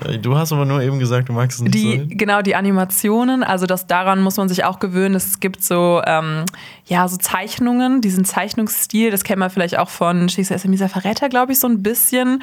Ähm, und das sind so Paper Planes, also so, ne, so, keine Ahnung, Papierflugzeuge Ja. oder irgendwie Stifte am So Rand. kleine Herzchen. Genau, ein kleine Herzen. Und wenn man zum Beispiel Hardstopper googelt, kommt das auch bei Google übrigens. Das habe ich gestern Also herausgefunden. das ist dann mitten, äh, mittendrin kommt das quasi so auf Als das Element. auf, auf diese Live-Action-Aufnahme. Ja, Genau. So einfach, Okay. so einfach, dass es So vom als Comic herkommt, ich weiß es nicht, aber. ich glaube auch, das ist so ein bisschen äh, ein Wink dazu, aber ich, ich fand es jetzt nicht so gelungen, hat mir Ja. nicht so gefallen, hat mich manchmal ein bisschen rausgebracht, aber sonst ähm, wirklich empfehlenswert. Ich habe es mir, mal mir aber auch schon vermerkt. Ich werde es mir auch noch es reinziehen. ist, es ist Cool. wirklich Ja. super. Ja. Und äh, damit äh, verabschiede ich mich fürs Erste und äh, übergebe an äh, Alper. So, wir wechseln wieder durch. Und ich muss kurz was korrigieren. Ich habe eben Bullshit gelabert. Ben Stiller ist überhaupt nicht der Showrunner von Severance, sondern äh, Dan Erickson. Ben Stiller hat aber in äh, den meisten Folgen Regie geführt. Das Regie, also äh, Ja. ich, ich hatte nur Er ist Regisseur, ja. Ich habe nur gedacht, dass er irgendwie Produzent war, aber dass er auch, Regie geführt hat. Auch, ja, aber der hat sogar, ich, also in einem Großteil. Ich weiß nicht jetzt in wie vielen genau, aber auf jeden Fall in mehreren. Okay, krass. Ähm, Jetzt ja. hat man mal Zeit, irgendwie die ganzen Sachen nochmal zu googeln. auf, auf jeden Fall. Ja. Kann man sich Daneben korrigieren. Wir sind, wir sind drei Menschen hier. Ja. Sind wir das äh, The Triangle. of Sadness? Triangle of Happiness. Triangle Happiness, Vor allem auch ein schönes Kontrastprogramm zu der kitschigen, schönen Serie von eben, weil die, der Film ist äh, nicht gerade kitschig. Nee, nicht wirklich kitschig. Aber er ist ähm, realistisch humorvoll. ja, und er ist in deiner äh, Topliste gelandet. Er ist in meiner Topliste gelandet, Auf ja. Platz 9, Triangle of Sadness. Genau, ähm, es ist eine Satire von Ruben Östlund. Der hat ja schon in den Jahren davor äh, sehr viel Aufsehen erregt mit seinen Filmen, weil sie immer sehr krass Square vor allem. The Square gesellschaftskritisch waren und auch provoziert haben. Und ich finde, das macht auch Triangle of Sadness. Und für mich hat es äh, auf jeden Fall eines geschafft, eines der lustigsten Kinoerlebnisse des Jahres, weil ähm, ich da mit Freunden drin war und mich wirklich nicht mehr halten konnte vor Lachen. Und das soll schon was heißen. Ich finde, Triangle of Sadness schafft auf jeden Fall ähm, sehr klischeehaft, irgendwie manche Themen zu behandeln, dabei trotzdem aber noch was Neues mit reinzubringen, ähm, gerade wenn es um so Schönheitswahn oder auch Influencer ähm, und das äh, diese Worum ganze geht's denn? Schritt zurück. Okay, Schritt zurück. Äh, worum geht's? Ähm, es geht eigentlich um ähm, ja ein Paar, was auf eine Kreuzfahrt fährt. Ähm, äh, der Mann ist Model und sie ist eben auch Influencerin und ähm, das ist ihr Hauptberuf. Und genau, sie fahren eben auf diese Kreuzfahrt, wo es auch einen Kapitän gibt, der nicht wirklich auftaucht. ähm, Ja. Und zwar wird er gespielt Woody von Harrelson. Woody Harrelson. und Auf jeden Fall. Wirklich. Ähm, und es gibt dann ja markante Personen auf dem Schiff, äh, auch ein russischer Oligarch und der auch äh, seine Frauen mit an Bord nimmt. Ähm, genau. Und ich will, weiß nicht, ob ich das jetzt spoilern möchte. Und Tochter. Ach stimmt, das war die Tochter. Oh, wirklich? Ich Tochter. dachte, das wären seine. Oh, okay. Mm, ähm, dann habe ich das missinterpretiert. Oder, oder ich Vielleicht, spielt fehlinterpretiert. Incest ja hier, vielleicht ist hier auch noch eine Incest-Kritik drin. Oh Gott. Ich kann auch hätte irgendwie Wo gedacht, dass das so. Aber, okay, ja. aber nee, auch ich, nicht das mein, ich weiß es gar nicht. Ich, ich habe ich hab das so äh, interpretiert. Okay, alles gut, aber ich, aber, hab, ich vielleicht. war aber auch gehadert. Ich habe mir gedacht, ist das jetzt die Tochter? Ist ja, das die genau. zweite? Ist es wirklich, also, Kann aber Also, auch sein, dass man muss ja auch dazu hat. sagen, dieses, dieses Irre, die, das Irre dieses Films kommt ja daher, dass es eine, eine Kreuzfahrt ist für Superreiche mit einer ähm, Angestellten auch an Bord, die ähm, deren einziger, deren einziges Berufsziel, Lebensziel ist es, diesen Superreichen jeden Wunsch von den Lippen zu lesen, der auch nur ansatzweise existieren könnte. Der Kapitän des Schiffs ist aber ein Kommunist, Mhm. ein amerikanischer Kommunist, der halt auf diesen russischen Kapitalisten auch trifft und dann dieses Schiff komplett ins Chaos stürzt. Ja. Und äh, das Chaos kennt irgendwann einfach keine Grenzen mehr. Also der, dieser Film überrum, also der, der, der, es ist wie so eine Lawine. Es wird immer schlimmer und immer schlimmer und immer schlimmer und es wird immer irrer auch. Ähm, und das hat mich persönlich am Film so sehr äh, gefreut, dass du in jeder Szene nicht wusstest, was die nächste Szene sein Ja. wird. Und da kommt ständig eine neue Idee um die Ecke. Ähm, wirklich krasser Film. Ja, und das Einzige, was vielleicht noch ein bisschen rausfällt für mich in dieser positiven Bewertung, ist, dass der Film extrem lang ist und auch in der zweiten Hälfte nochmal ein ganz anderes Setting hat, wo der Film mich auch äh, ein bisschen verloren hat dann und er sich auch sehr lang angefühlt hat. Ich glaube, wäre er noch komprimierter gewesen, dann hätte er es bei mir noch höher geschafft. Er will so eine sehr, sehr, sehr weite Kurve noch schlagen. So, Ja. so, ein- so ein sehr, ja, diese gesamte Grundidee noch mal komplett auf den Kopf stellen. Ähm, ich habe dieses, ne, also ich habe die Intention komplett verstanden und auch Mhm. äh, gefeiert, aber tatsächlich sorgt das so für, eine, für Längen im Film. Also Ja. habe ich tatsächlich genauso empfunden. Genau, aber ich fand dann aber doch die Idee so gut, dass das nochmal auf die Spitze getrieben wurde von so diese, diesem Clash von ähm, ArbeiterInnen und eben so ähm, ja, sehr, sehr reichen Menschen, die sehr privilegiert sind und noch nie in ihrem Leben in irgendeiner Extremsituation waren und sich alleine behaupten mussten. Das fand ich halt sehr, also ich fand es einfach extrem lustig. Ja, ich auch. Ich auch. Ähm, ich bin ein bisschen kritischer, was den Film angeht, weil ich finde, hier ist, der fühlt sich an wie mehrere Filme in einem. Mhm. Okay. Mhm. Weil ich finde auch das Problem, also nicht problematisch, sondern ich weiß nicht, ob ich es so gut finde, dass äh, gerade diese zwei Protagonistinnen da, äh, ja, also dieses Paar Mhm. im Vordergrund steht. Weil das hat, finde ich, auf diesem Schiff irgendwie für mich dann wenig Relevanz nur noch, weil ich finde, dann sind diese anderen Figuren viel, viel interessanter. Ja. Und auch äh, bei, dem, bei dieser Endsituation, finde ich, wirkt diese Liebesgeschichte von den beiden, beziehungsweise dieser Clash, den die beiden ja haben, bisschen fehl am Platz. Da hätte ich mir lieber irgendwie noch was von den anderen gewünscht. Aber wenn die letzte Stunde halt für mich ein bisschen so abfällt, finde ich es halt ganz super, dass da eine Hierarchie, Umstrukturierung stattfindet und dass es halt so ein bisschen dann auch nochmal diese Kontraste zeigt. Und ich glaube, das kann man schon sagen, dass es äh, viel gekotzt wird in diesem Film. Und Ja. ähm, das ist wirklich unfassbar witzig. Auch hier geht es um sehr viele Körperflüssigkeiten. Ja. Ja, das Ja. stimmt. Das ist- das ähm, irrewitziger Film. Und allein, dass man so Bilder noch nie gesehen hat, also ich, ich weiß nicht, ich glaube, das lag auch bei mir sehr an diesem einen Erlebnis, weil ich wirklich aus dem Kino gegangen bin und mir so die Tränen aus dem Gesicht wischen musste, weil äh, ja, mich das dann so mitgenommen hat, humormäßig. Ja. Aber, dass Lol. man den noch nicht gesehen hat, das stimmt nicht ganz. Hast du mal Werner Beinhardt gesehen? Nee. Ja, aber das ist ja die Frage, ob Leider das nicht. qualitativ anknüpfen kann. anderer, anderer Film, anderes Thema.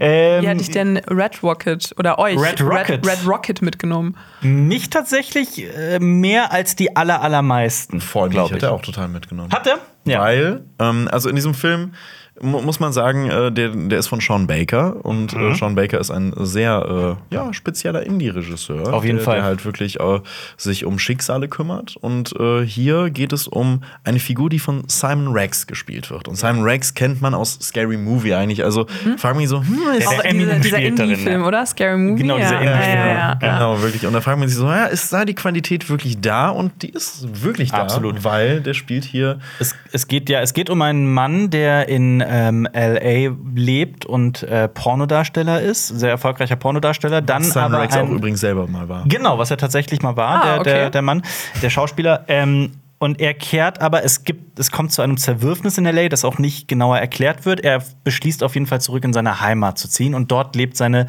ja, eigentlich Ex-Frau, aber sie sind, glaube ich, noch verheiratet offiziell, aber schon seit Jahren nicht mehr zusammen. Ähm, und er beschließt da, sich einfach, ja, hineinzuzecken. Und genau das ist dieser Mann. Er ist ein einziger Parasit, der sich überall wirklich nur das rauszieht, was er für sich gewinnen kann. Ist ein Egoist durch und durch. Also wirklich, das zieht sich durch sein gesamtes Leben. Er ist Parasit durch und durch.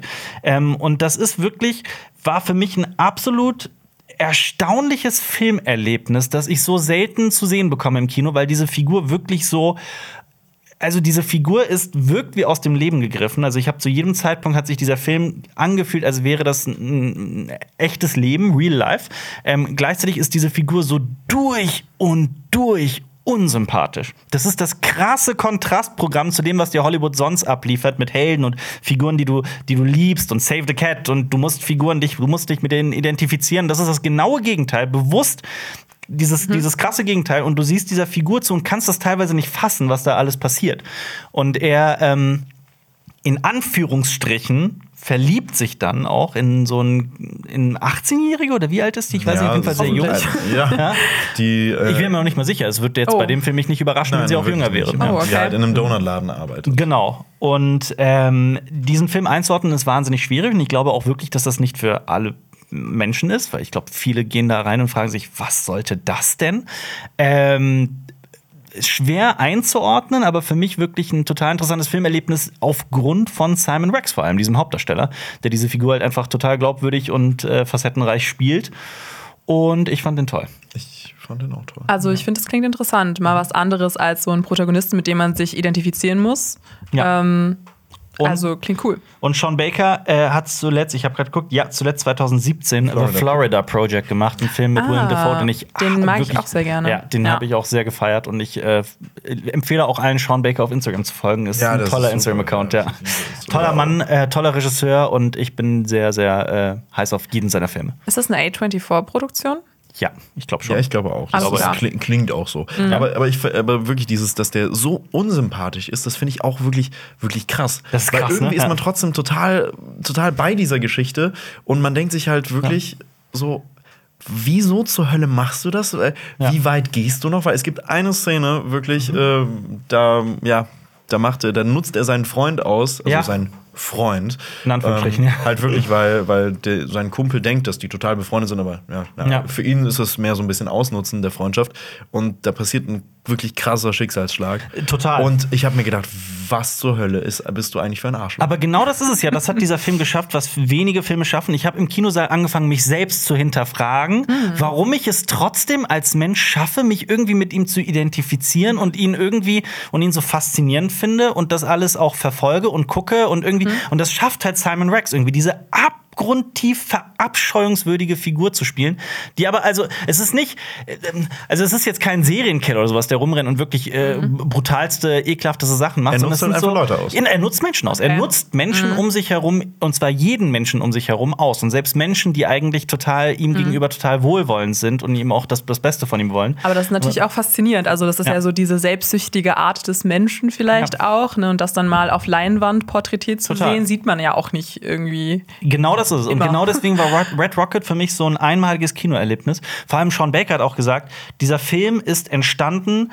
äh, das war irgendwie innerhalb der Corona-Pandemie. Er hat an einem anderen Film gearbeitet und dann ist ihm diese Filmidee gekommen und er hat das innerhalb kürzester Zeit irgendwie niedergeschrieben und hat dann auch beschlossen, das zu drehen und das zu realisieren. Hat auch das Studio hat irgendwie gesagt, ja, lass es uns tun. Hat Simon Rex angerufen, willst du das machen? Und er hat irgendwie nach äh, Ja gesagt, das Drehbuch innerhalb von ein, zwei Tagen gelernt und ist irgendwie drei Tage später dann dahin gefahren und hat das bereits angefangen zu drehen. Also das war so ein Krass. wirklich so ein Last-Minute-Projekt. spontane Sache So ein Spontanprojekt. Und ich glaube, also normalerweise ist das ja ein gutes Rezept dafür, dass sowas schief geht. Ähm, und genau diesen, dieser Zauber wohnt diesem Film auch inne, finde ich. So, man diese merkt Spontanität. das, ja. Und gleichzeitig hast du halt auch nicht nur diese Figur, die halt die Lebenskraft, die Lebensenergie und alles aus den anderen Figuren herauszieht, das spielt auch noch in so einem ganz besonderen, in so einer ganz besonderen Region in, in, den, in den Südstaaten, in denen, ähm, wo, wo du überall halt wirklich Industrie hast. Und das Öl wird wirklich, du siehst das überall, diese Gerätschaften, die das Öl aus dem, aus dem, aus dem Boden ziehen. Ähm, und, und das ist halt so, fand ich dann auch so wahnsinnig interessant. Du hast halt das, was diese Figur macht, hast du halt auch in der gesamten Landschaft. Also die. Parallele, Genau, diese Parallele. eben, dass das auch Ja. ähm, so alles aus seiner Umwelt sozusagen zieht, was Genau. gut ist. Ne? Und Sean Baker ist anscheinend wirklich äh, tagelang durch die Südstaaten gefahren, um diese Stadt zu finden. Und Krass. äh, Ich ja, also das ist perfekt. passt irgendwie perfekt, passt die ja. Hintergrundgeschichte, also macht mich noch viel mehr interessiert jetzt an dem Film irgendwie als der Ja. Film. Und äh, äh, was dich vielleicht auch noch mehr interessieren würde daran, ist, äh, dass äh, ein Song von Sync, nämlich NSYNC. Bye- von äh, Bye Bye Bye, äh, der ist, ist, ich habe den danach auch drauf und runter Ja, gehört, kann ne? ich verstehen, Aber auch ja. die Coverversion, die es in diesem Film Ja. gibt, die ist super. Das stimmt, ja. Weil diese, den Song, den man kennt, dieses Bye, bye, Bye, bye, bye, genau der, ja. Ah, wow, der spielt eine okay. ganz große Rolle in diesem Ja. Film, ja. Nicht schlecht. Aber eine noch irrere äh, Geschichte ist eigentlich der Film, den äh, hundertprozentig da draußen auch so gut wie niemand gesehen hat, weil der Film komplett untergegangen ist in Deutschland, aber zu 100 Prozent, nämlich Ono Da. Ähm, der hat Gar nichts davon gehört. Ja, ja, das, Absolut wirklich auch nicht bei mir. Wirklich, also der ist hier quasi nicht angekommen und ich finde das sehr schade, weil es ein toller Film ist. 10.000 Nächte im Dschungel ist so der Untertitel von dem Film, der Zweititel. Ähm, es geht um einen Menschen, der so wirklich existiert hat und dem das, was in diesem Film passiert, auch wirklich widerfahren ist. Es gibt äh, sogenannte, okay, jetzt, das wird jetzt wirklich historisch und es tut mir leid, wenn ich was Falsches sage, ich passe sehr auf. Ähm, Kannst ja gleich nochmal googeln. ja, ich habe ich sogar schon im Vorfeld. ähm, im, Im Zweiten Weltkrieg gab es sogenannte Holdouts. Das waren Menschen, die, man kennt diese Geschichten, die vom Kriegsende zum Beispiel nicht gehört haben, nicht davon mitbekommen haben oder ähm, das nicht geglaubt haben, dass der Krieg wirklich zu Ende ist, 1945. Ähm, und es geht um einen Mann namens Onoda Hiro. Der wurde auf der philippinischen Insel Lubang stationiert mit seinem Trupp und da sind ihm wildeste Dinge widerfahren und im Endeffekt war er 10.000 Nächte im Dschungel bis in die 70er hinein, also 29 Jahre war der auf dieser Insel äh, und hat halt gedacht, er kämpft hier immer noch für das japanische Kaiserreich und äh, der Zweite Weltkrieg läuft noch und äh, ja. Das ist eine unglaubliche Geschichte. Das ist eine wahre krass, Geschichte. Unglaubliche Geschichte und die ist Krass. wirklich wahr Ja. und die ist auch so wahr. Krass. Ähm, und selbst der Bruder von diesem Onoda Hiro stellt, also stellt diese Frage, die sich alle fragen: so, ist das einfach ein unglaublich gehorsamer, vaterlandsliebender Held? Oder ist das ein Narr? Ist das ein Idiot, der einfach, ne? Also, wie kann man das? Also, das ist Und auch mental, also vielleicht ist, ne, ich meine, ich stelle mir vor, in so einer Dschungelregion, das ist Ja. ja, jetzt auch nicht sehr, ähm, kann man nicht davon reden, dass es schön ist, da zu wohnen, oder? Also, Nee, absolut nicht. Der- ja, der- okay. er hat hat- sich mit der Zeit abgefunden. oder? Ja, nein, der, der hat 29 Jahre da im Dschungel gelebt, in, äh, in einer Behausung. selbstgebauten so. Behausung. Ne? Also Ach, diese Behausung okay. wird natürlich auch immer irgendwie ne, krasser Mhm, und krasser. Äh, aber ja, das hat damit angefangen, dass er da unter im freien Himmel äh, geschlafen hat. Und es ist eine unglaubliche Geschichte, die man so nicht für wahr hält. Aber Mhm. sie ist tatsächlich passiert. Schafft der Film es denn dann auch, ähm, da auch nichts dazu zu dichten? Also ich finde immer, wenn es um wahre Geschichten geht, die dann auf die Leinwand gebracht werden, ist ja immer so Also- die Frage von, ob, ne, ich meine, Hollywood-Produktion wird es ja wahrscheinlich nicht sein, Nein, nein, oder? das ist aus Japan. Ja, ja, okay. Ja. Ähm, ob dann da, äh, genau, noch vielleicht was für die Dramaturgie verdichtet wird. Also das kann ich nicht sagen. Da, da, also in den Details, das, das weiß ich nicht. Mhm. Aber äh, also was ich sagen kann, dass es wirklich war, dass dieser Onoda Hiro das geglaubt hat und 29 Jahre auf dieser Insel stationiert war als Soldat und auch weiter gekämpft hat und ähm, auch tatsächlich auf verschiedenste Kontaktaufnahmen nicht reagiert hat und das teilweise auch nicht geglaubt hat. Also das ist genau das ist dieser Film halt auch. Er beschäftigt sich auch sehr intensiv mit dieser Figur, mit, diesem, mit dieser Person, Onoda Hiro. Wie kommt ein Mann dazu, 29 Jahre lang genau das zu tun? Und ist es Irrsinn oder ist es etwas, was wir bewundern sollten oder so eine Mischung aus beidem? Ähm, sehr interessanter Film. Man sollte dazu wissen, diese 29 Jahre, die zu erzählen, also man muss ja als Zuschauer oder als Zuschauerin auch ein Gefühl dafür bekommen, dass es eine wahnsinnig lange Zeitspanne ist. Es sind 10.000 Nächte. Und das macht der Film halt eben über, über Zeitsprünge und so weiter. Der Film ist auch lang. Also er ist äh, fast drei Stunden lang. Also das sollte man wissen. Ähm, aber da on Location gedreht und er sieht auch fantastisch aus und es ist eine Geschichte, die mich irgendwie auch nicht losgelassen hat. Also mich hat der Film auch sehr irgendwie berührt und ich fand es sehr schade, dass er so untergegangen ist. Also hat sich das sehr getragen über die Zeit. Ja, ja, doch. Aber er ist jetzt nicht. Also man darf jetzt keinen Actionfilm oder sowas. Er Okay. ist, er ist, ähm, wie heißt das Wort, äh, kontemplativ. Er ist sehr, also er denkt zum, er regt zum Nachdenken an. Er ist, ja, er erreicht so eine philosophische Tiefe auch und dafür braucht er halt auch seine Zeit. Und Wie lang ist dein Bart am Ende? das ist auch ein Thema, ja. Allgemein Okay, ja. Körperhygiene und so weiter ist alles auch ein Thema. in dem Aber ist es denn äh, so auch wirklich mehr, also dann halt einfach versuchen, irgendwie mit dieser Gesamtsituation so klarzukommen oder hat es auch so ein bisschen ja Überlebensaspekte? beides. Okay. Beides. Gut, Ja, okay. total. Nee, von daher sehr große Empfehlung von mir, ein absoluter Geheimtipp dieses Jahr. Man muss aber drauf stehen. Ja. Was ist denn Ein- After Sun? Ein Film, auf den ich auf jeden Fall stehe, aber ich gehe da heute Abend ins Kino. Ich bin Ah, schon gut, richtig freu gehypt. freu dich. Den kann man nämlich okay. aktuell im Kino gucken und es ist, ähm, es ist eigentlich mein Film des Jahres, wenn es nach dem äh, Original Release äh, Kalender geht. Es ist After Sun, ein Regiedebüt von der Regisseurin Charlotte Wells und es ist, äh, das ist also, es ist der Hammer. Es ist wirklich. Ähm, Warum? Es ist der Hammer. Paul Mescal. Genau, wegen Paul Mescal, der spielt da mit und den kennt man aus Normal People Mhm. unter anderem. Und dieser Film, der hat mich emotional so gebrochen, wirklich.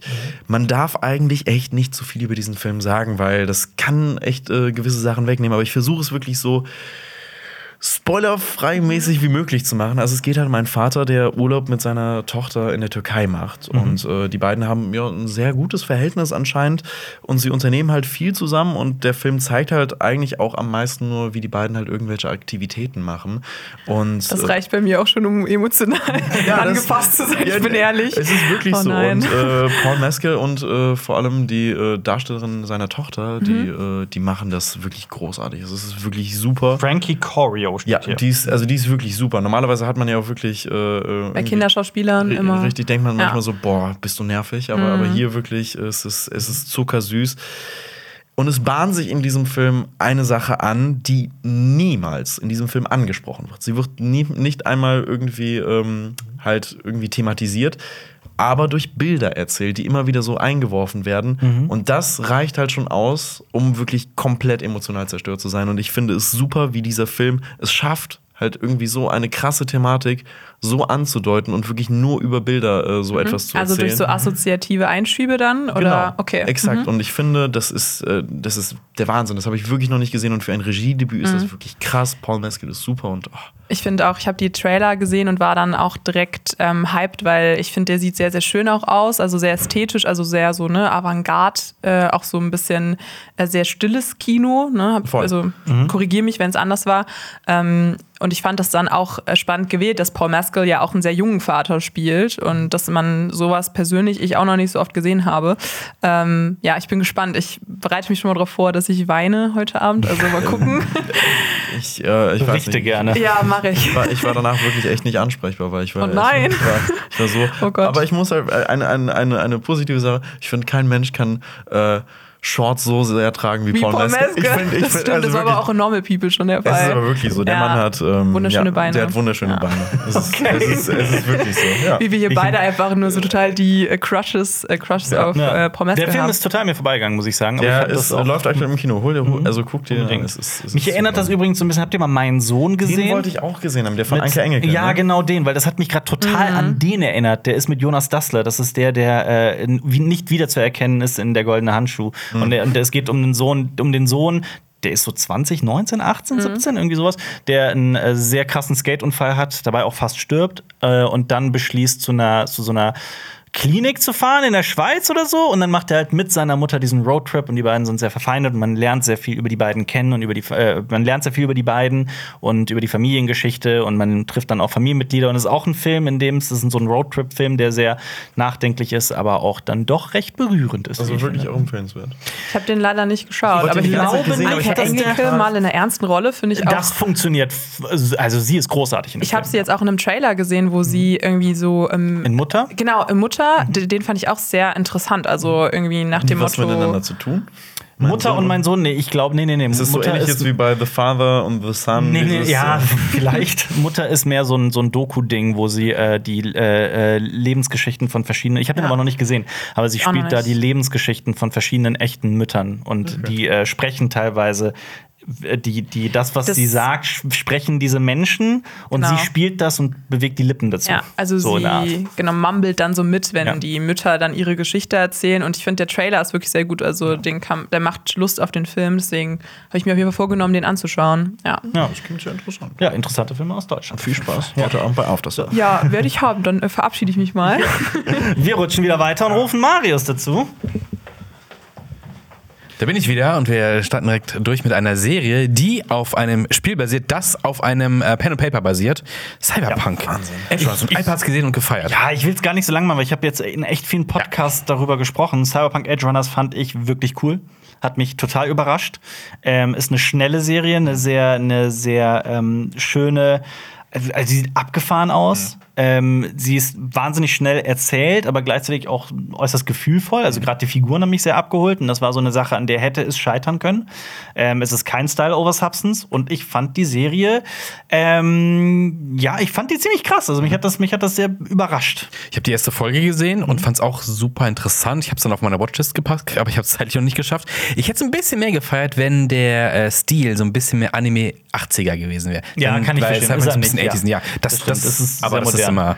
immer. Ja. Nichtsdestotrotz, also ich kann Cyberpunk Edge Runners nur empfehlen, ist auf Netflix in ganzer Länge. Ich habe auch wirklich, also ich, also ich habe ich, ich hab einen Kumpel, der ist wirklich Hardcore-Anime-Fan und äh, der sagt selbst, das ist wirklich eine der besten Anime-Serien, die er so in den letzten Jahren gesehen hat. Ja, und, und ich bin total, ich, ich, ich habe so Bock. Ich bin so tief bin ich nicht im äh, Anime-Ding, also das sage ich ja auch immer wieder. Ich bin kein, nicht der allergrößte Anime-Fan, aber Cyberpunk Edge Runners hat mich sehr abgeholt. Okay. Ähm, nicht so sehr ein Film, der bei dir auf Platz 8 Oh, ist, Lenny. obwohl der ist auch animiert, nämlich äh, von Kid Cudi, ne? Ja, richtig. Intergalactic. Richtig. Ähm, ja, Intergalactic ist, man sollte eher sagen, es ist weniger ein Film als Ja. ein visuelles äh, Album. Ja. Und wenn man mit der Erwartung an diesen Film rangeht, finde ich, funktioniert der auch. Ich, ich, bin, ich bin ein riesiger Kid Cudi-Fan, deswegen hat das für mich vielleicht auch deswegen funktioniert. Aber es ist eine Rom-Com in einem Animationsfilm. Ja, dann liebst Und ähm, ich finde, das hat perfekt funktioniert. Vor allem, das ist ja ähm, sehr inspiriert von Into the Spider-Verse. Mit weniger FPS. Ganz genau, auch, ja. Muss man auch mal hier sagen. Das ruckelt Äh, manchmal. Ja, das, das hat, das hat glaube ich, auch viele ein bisschen abgeschreckt. Ich fand's, Ja. ich fand's super und äh, auch Kid Cudi spricht auch selbst mit. Der spricht Mhm. den äh, Protagonisten. Und Timothy Chalamet spricht zum Beispiel auch mit, einfach weil die beiden auch befreundet sind. Mhm. Ja. Und äh, ich finde auch wie die Und Musik. er kifft die ganze Zeit. Er kifft die ganze aber, Zeit. wirklich Aber die, im gesamten Was passiert so für Leute, die jetzt so gar nichts damit anfangen können? Was, was, was, was, also was heißt denn, das ist ein Es Album? ist- spielt Es in New York. es spielt in New York, richtig. Brooklyn, würde ich sagen. Ich weiß es nicht genau. Aber es geht halt um diesen Typen, der, was ist der nochmal vom Beruf? er ist Grafikdesigner. Grafikdesigner. Also Comic, Comic, also Street Ah, ja, genau, Artist. Er ist- Comiczeichner, er er ja, genau. Genau, Graffiti-Künstler und Comiczeichner. Ähm, und er verliebt sich in seine Nachbarin. Punkt, richtig. Ende aus. Also, Genau, das, sehr ist auch, das ist auch wirklich, also darum geht es auch in dem Film. Es passiert nichts von filmischen Belang. Aber es sieht ist eine echt gut aus. Also es gibt halt wirklich so Träumereien zwischendrin und auch wirklich, wenn er high ist, dann gibt es eine wirklich weirde Trips, aber die sind echt super inszeniert und ver verweben sich auch sehr gut mit der Musik, finde ich. Ja, also wirklich, also es funktioniert wirklich perfekt als visuelles Album. Das muss ich wirklich sagen. Als Film vielleicht dann eher weniger, wenn man wirklich mit der Erwartung rangeht, okay, ich gucke hier einen Film, aber als visuelles Album, Ja. Schrägstrich dann Film, hat es für mich wirklich sehr gut funktioniert. Also sowas wie ein langes Musikvideo vielleicht? Ja, ja, aber Es schon ist mit schon einer sehr- Geschichte es ist schon und sehr viel Konzeptalbum, Video. Ja, es ist halt, das ist halt das Ding. Dieser Film ist, was das angeht, relativ schwer einzuordnen, genau, weil er es ist alles halt wirklich, ist. es Ja. ist äh, schwer, schwer hört sich aber super interessant an, auf jeden ich, Fall. Also ich fand's, ich fand's super. Ich fand den auch wirklich witzig. Mhm. Ähm, also vor allem dann die, die äh, Kiff-Freunde von dem waren Ja. wirklich super und ich fand auch die Romanze süß. Ja. Also wirklich. Ja, also, kann ja. ich. bin da aber auch ich- sehr schnell abzuholen. Also. Würde ich unterstreichen. Das Wort Romanze beginnt mit R und auch Mit der nächste Rs. Film RRR. Romanze, Romanze, Romanze. Wofür stehen nochmal diese drei Rs? Keine Rise, Ahnung. Revolt? Revenge. Ich weiß es nicht Geil. mehr. RRR. Ebenfalls auf Netflix. Der ist so Genauso, richtig ja. erwachsener Film. Re Triple R-rated. Ah, ja, okay. Äh, ja, das ist ein, ein, ein indischer Film. Es ist ein äh, Du hast ihn auch gesehen. Lenny? Ich habe ihn gesehen Ja. und ich, der. äh, ich glaube, mich, wie hoffentlich so viele andere auch, hat dieser Film jetzt endlich mal so richtig für Bollywood-Produktionen begeistern können.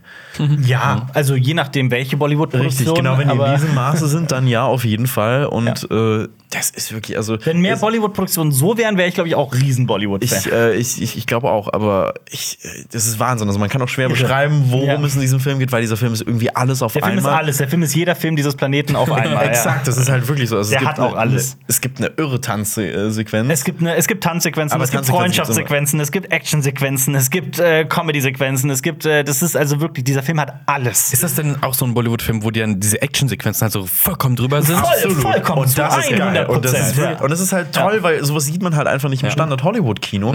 Weil man sieht da einfach nicht so eine Szene, wo ein Typ mit einem Laster auf einen riesigen Schlossplatz crasht und dann mit ihm tausend Tiere aus diesem Laster rausspringen und er einen Angriff startet. Also es ist, es ist super. Das hört Und ich meine, ich will an. jetzt auch nicht so tun, als würde ich mich. Übrigens, Rise, Roar, Revolt war das. Also warte, Raw, also Rar. Rar. Ja, was Löwen tun. Ähm, ja, es geht halt so um zwei sagenhafte Gestalten aus dem indischen Widerstand gegen die britische Besatzung. Und Es darum hat dreht sich der Film. Einen halben historischen Ja. Kontext, aber der wird schnell auch über Bord geworfen. Basiert lose auf wahren Tatsachen. Ja. Trotzdem wahnsinnig unterhaltsam und sehr gefühlvoll. Der dauert auch drei Stunden, aber ich und finde, sieben Minuten, ja. man der ist lang. wenig. Der ist länger als der Pate. Also, der ist schon aber lang. Hier passiert halt wirklich so viel, dass ich finde, ähm, man verliert auch stellenweise den Überblick. Also das Ja. will ich auch mal sagen. Also ich habe da stellenweise mir wirklich auch gedacht, so, hm, okay, Ja. ähm, was, was passiert hier eigentlich noch? Ja. Aber er macht super viel Spaß. Auf jeden Fall. Sieht gut aus und Kann ich nur zustimmen. Also hat auch für so einen, für einen ordentlichen Hype gesorgt international und das auch meiner Meinung nach zu Recht. Ist auf Netflix, kann sich jeder, Ah, cool. Der Netflix besitzt, sofort ansehen. Sehr richtig. schön, sehr schön. Ähm, damit kommen wir zu dem zu einem weiteren irren Film auf unserer Liste, den ich äh, explizit nicht auf meine Top 10 gepackt habe, obwohl ich den wahnsinnig witzig fand. Er ist wirklich wahnsinnig witzig. Die Rede ist von äh, Jackass Forever und ich kann auch verstehen, wir kommen gleich wahrscheinlich zu der Kritik, Ja. äh, die du an diesem Film hast und ich kann es voll verstehen, ich gehe da auch absolut mit. Aber ich bin das erste Mal in diesem, äh, in diesem Jahr in meinem gesamten Leben auf Jackass gestoßen. Ich habe wirklich, Was? ich habe Jackass nie geguckt Oh. und ich habe wirklich Also- alles, ich habe alles ähm, dieses Jahr nachgeholt. Jackass hat, mein, hat meine Persönlichkeit geprägt. Ich Ja, gucke ja, das ja seit also- meiner frühesten Jugend. Ich gucke das ja seit 20 Jahren. Und ihr Also ich seht es wahrscheinlich auch nicht hier ohne Jackass, ne? Nee, absolut. Also. Jackass hat, äh, ist wirklich, also man darf das nicht unterschätzen, was das für einen Stellenwert in meinem Leben hat. Weil ich, hab mich, ich kann mich an die Tage erinnern, wie ich mit 13 oder sowas äh, mit meinen besten Freunden nachts irgendwie dann vom Fernseher saß, MTV geguckt habe, als die Serie halt noch wirklich lief, die Jackass-Serie. Äh, und wir haben das auch tatsächlich, das traue ich mich kaum zu sagen, wir haben es teilweise nachgemacht und äh, Aber ist doch eine Warnung, dieser Totenkopf sagt. Nein. das waren Helden für mich. Also wirklich, es waren Helden. Ähm, heute sehe ich das Ganze so ein bisschen differenzierter Ja. und kritischer. Stehe aber trotzdem dazu, dass ich jeden einzelnen Jackass-Film, also das war dann auch diese Phase, als Jackass der Film irgendwann rauskam, der erste Film, war ich extrem skeptisch. Kann das als Film funktionieren? Muss es, muss es jetzt sein? Äh, Es funktioniert. Es funktioniert sogar sehr gut. besser denn je vielleicht. Also ich finde wirklich jeden einzelnen Film auch unheimlich lustig. Ist natürlich wahnsinnig äh, kindischer Humor. Es ist sehr kindlicher Ja. Humor, aber ich finde, das muss auch mal sein. Genau. Ich und war, ja, bitte, sorry. Äh, kein Problem. Ich war immer hin und her gerissen zwischen, boah, es ist so infantil doof. Und dann guckt man es und boah, ich finde es irgendwie trotzdem richtig geil, einfach so. Ich weiß nicht, in welchem Film es war. Ich glaube, in 3D, Jackass 3D, da haben die diese äh, Schlusssequenz, da haben die diesen, diesen Tr äh, Trickshot-Trend nochmal aufgenommen. Und 30 Minuten lang oder 40 Minuten dieses Films bestehen nur daraus, dass verschiedenste Bälle in die Genitalien der Leute geworfen werden, aber halt aus den ersten. ne, die sind auf einem Flugzeugträger und machen das zum Beispiel. Äh, und ich, und ich sitze halt wirklich da und denke mir nur, warum ist das das Witzigste, was ich je in meinem Leben gesehen es ist habe? einfach drüber. Es ist einfach drüber. Es ist so Ja. Next Level. Du Ja. gibst einfach dummen Kindern das größtmögliche Budget und äh, dann kommt das dabei raus. Aber sie haben auch wirklich alle selbst Spaß und es ist wirklich Ja. deren große Leidenschaft, sich Sachen in die Eier zu hauen. Und ähm, Ja. ich, äh, ich finde es, ich, ich fand super, ich habe wirklich alles nachgeholt. Ich habe die Serie nachgeholt, ich habe die ganzen Filme nachgeholt und dann habe ich mir Jackass Forever gegeben. Und Ja. ich fand es irgendwie schön, all diese alten Typen nochmal zu sehen. Die, sind wirklich halt eine neue, ja, total alt. eine Crew, die super funktioniert. Genau, Was ich auch, wo ich auch skeptisch war, aber die haben da einfach einen neuen Typen, der heißt Poopies und das erklärt schon eigentlich alles. Ja, und äh, alles. Ra Rachel Wolfson, also die haben das erste Mal eine Frau auch dabei und ich finde, Die die, großartig ist, die, die ist. ist, also die hält auch Großartig so viel ist, mehr ja. aus als alle anderen von denen, aber leider kriegt sie zu wenig Screentime, finde ich, in Das diesem stimmt. Film. Ja.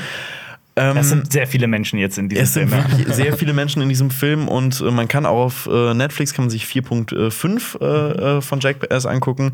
wir Und auch schon gesehen. In, ja. das ist, was die da mit Danger Aarons äh, Genitalien machen, das Ja. ist äh, aua. Also Der meine- Mann muss echt einen hohen Scheck bekommen. Meine, ich habe diverse Sachen, die ich an Jackass, was ich halt meine mit, ich sehe das differenziert. Also es, es sind sehr viele, also die Geschichte von Jackass auch von einigen Tragödien begleitet. Ryan Dunn. Ryan Dunn allen voran, aber ich finde auch die gesamte Lebensgeschichte von Bam Margera hat etwas Genau, wie Tragisches. das damit jetzt auf Ja, und die Familiengeschichte dazu auch noch. Un- Unglaublich, auf jeden Fall. Gleichzeitig bin ich, was Jackass angeht, immer ein bisschen kritisch, wenn es um die Tiergeschichten geht, die sich halt auch nicht so angefühlt haben wie stellenweise bei Wild Boys. Ich weiß nicht, ob dir Wild Boys was sagt, die Serie von Stevo und äh, Chris Pontius. Ähm, wo ich das Gefühl, zumindest rückblickend, ich habe das jetzt viele Jahre nicht mehr gesehen, aber ich hatte damals auf jeden Fall, wobei ich da auch nicht so sensibel für das Thema war, immer das Gefühl, dass sie recht respektvoll mit Tieren umgeht und da keine Tieren zu Schaden kommen oder sich irgendwie über Tiere lustig gemacht und gestellt wird. Bei Jackass Forever hatte ich nicht immer das Gefühl. Es Nee. gibt diese Bärenszene und so. Das Traurigste, was es gibt. Also Ja. wirklich, da wird so ein richtig trauriger Bär einfach in, in, reingeholt und der soll Honig aus dem Schritt von, äh, ich weiß gar nicht mehr wem. Von dem schlecken. Vater, von dem einen neuen. Genau, ja. genau, schlecken. Und Ja. Es muss nicht sein. Also ich finde, das, das macht den Film dann auch so ein bisschen kaputt. Das hat mich wirklich dann auch rausgezogen aus diesem Spaß, weil wenn sich diese erwachsenen Menschen da halt einfach ne, gegenseitig äh, foltern und quälen, dann ist das deren Sache. Genau. Die haben sich also ne, vollkommen dafür entschieden. Ähm, ja, also das, das ist halt dieses, das ist der einzige Grund, warum dieser Film bei mir nicht irgendwie noch weiter oben auf der Liste ist. Ich, ich, kann es, ich kann es sehr verstehen, aber ich habe es halt wirklich zwischen all den äh, anspruchsvollen Sachen, die man auch so guckt, Ja. äh, habe ich das echt, echt gebraucht und ich hatte da echt äh, so viel Spaß mit und meine ganze Letterbox äh, Jahresrückblick ist jetzt einfach nur voll mit dem Jackass Cast, weil ich alle Filme nachgeholt und der. Prolog in diesem Film ist einfach ein Meisterwerk. Es ist ein Meisterwerk. Es ist Ich will sehr, das Lenny, bitte nicht nachmachen. Nein, ich werde es nicht wollen noch ein nachmachen. Ich- bisschen, ich dass du werde es ein nicht bisschen vor der Kamera Ich will das nur gerade sagen. Ja. Die haben Chris Pontius Penis genommen. die haben den unter so eine Platte gelegt, wo so ein Loch ist, wo der, wo der, wo der Penis halt durchpasst. Ne? Die haben diesen Penis dann angemalt, wie Godzilla, und auch so, ne, so Schnürchen dran gemacht und den Penis in die Luft gezogen. Und äh, dann haben die da so eine Miniaturstadt drumherum gebaut. Und dann haben die quasi Godzilla nachgefilmt mit dem, mit dem Penis von Chris Pontius.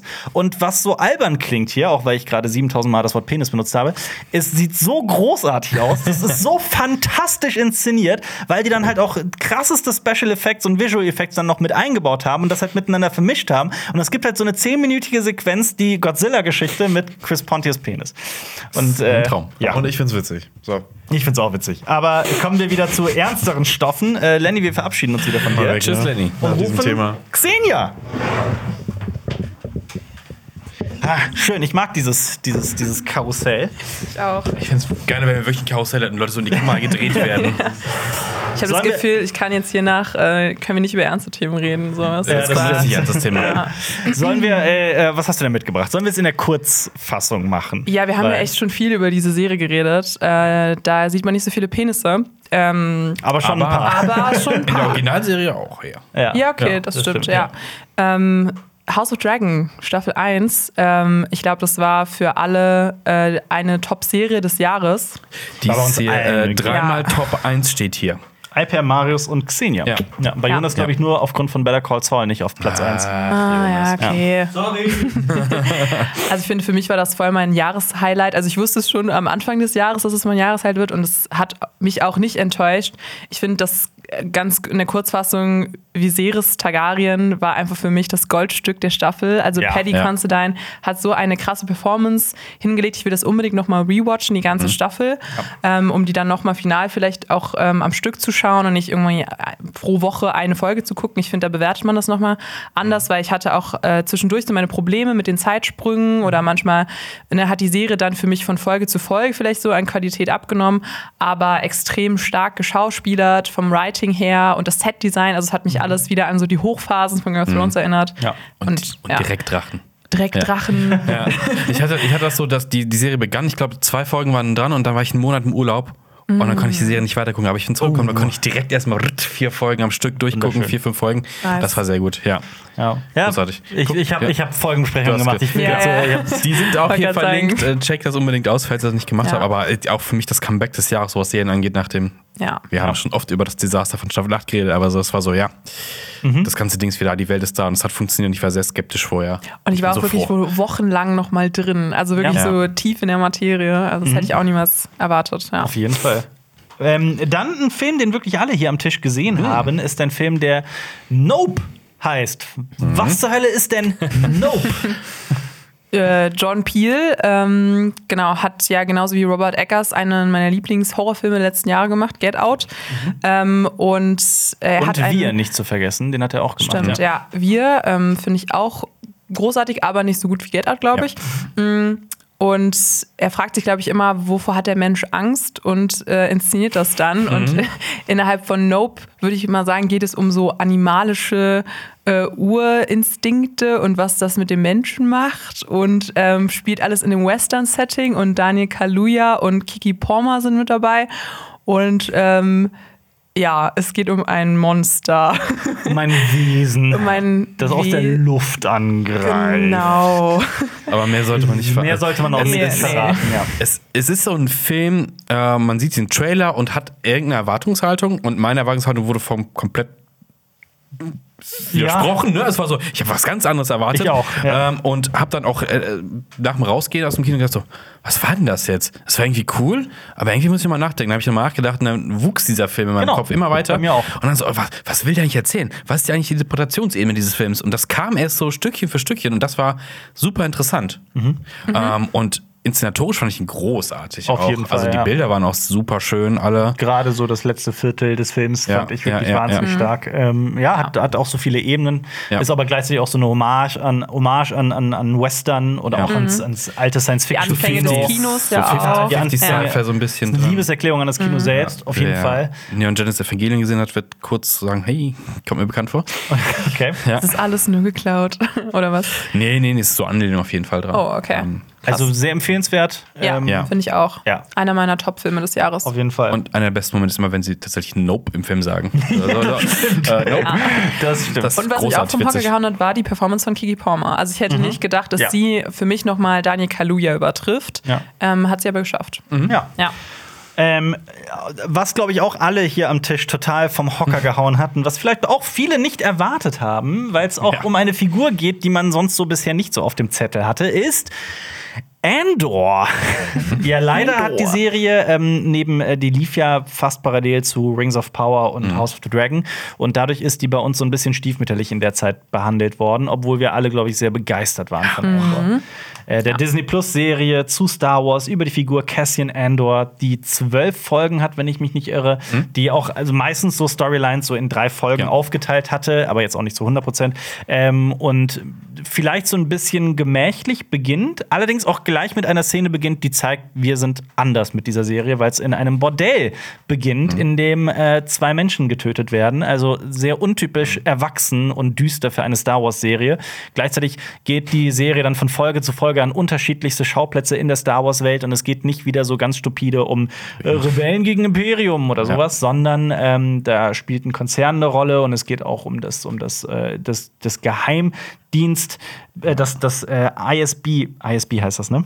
ISB. Internet das Imperiale Sicherheitsbüro, ne? So heißt was. es doch, ISB, ja. Ja.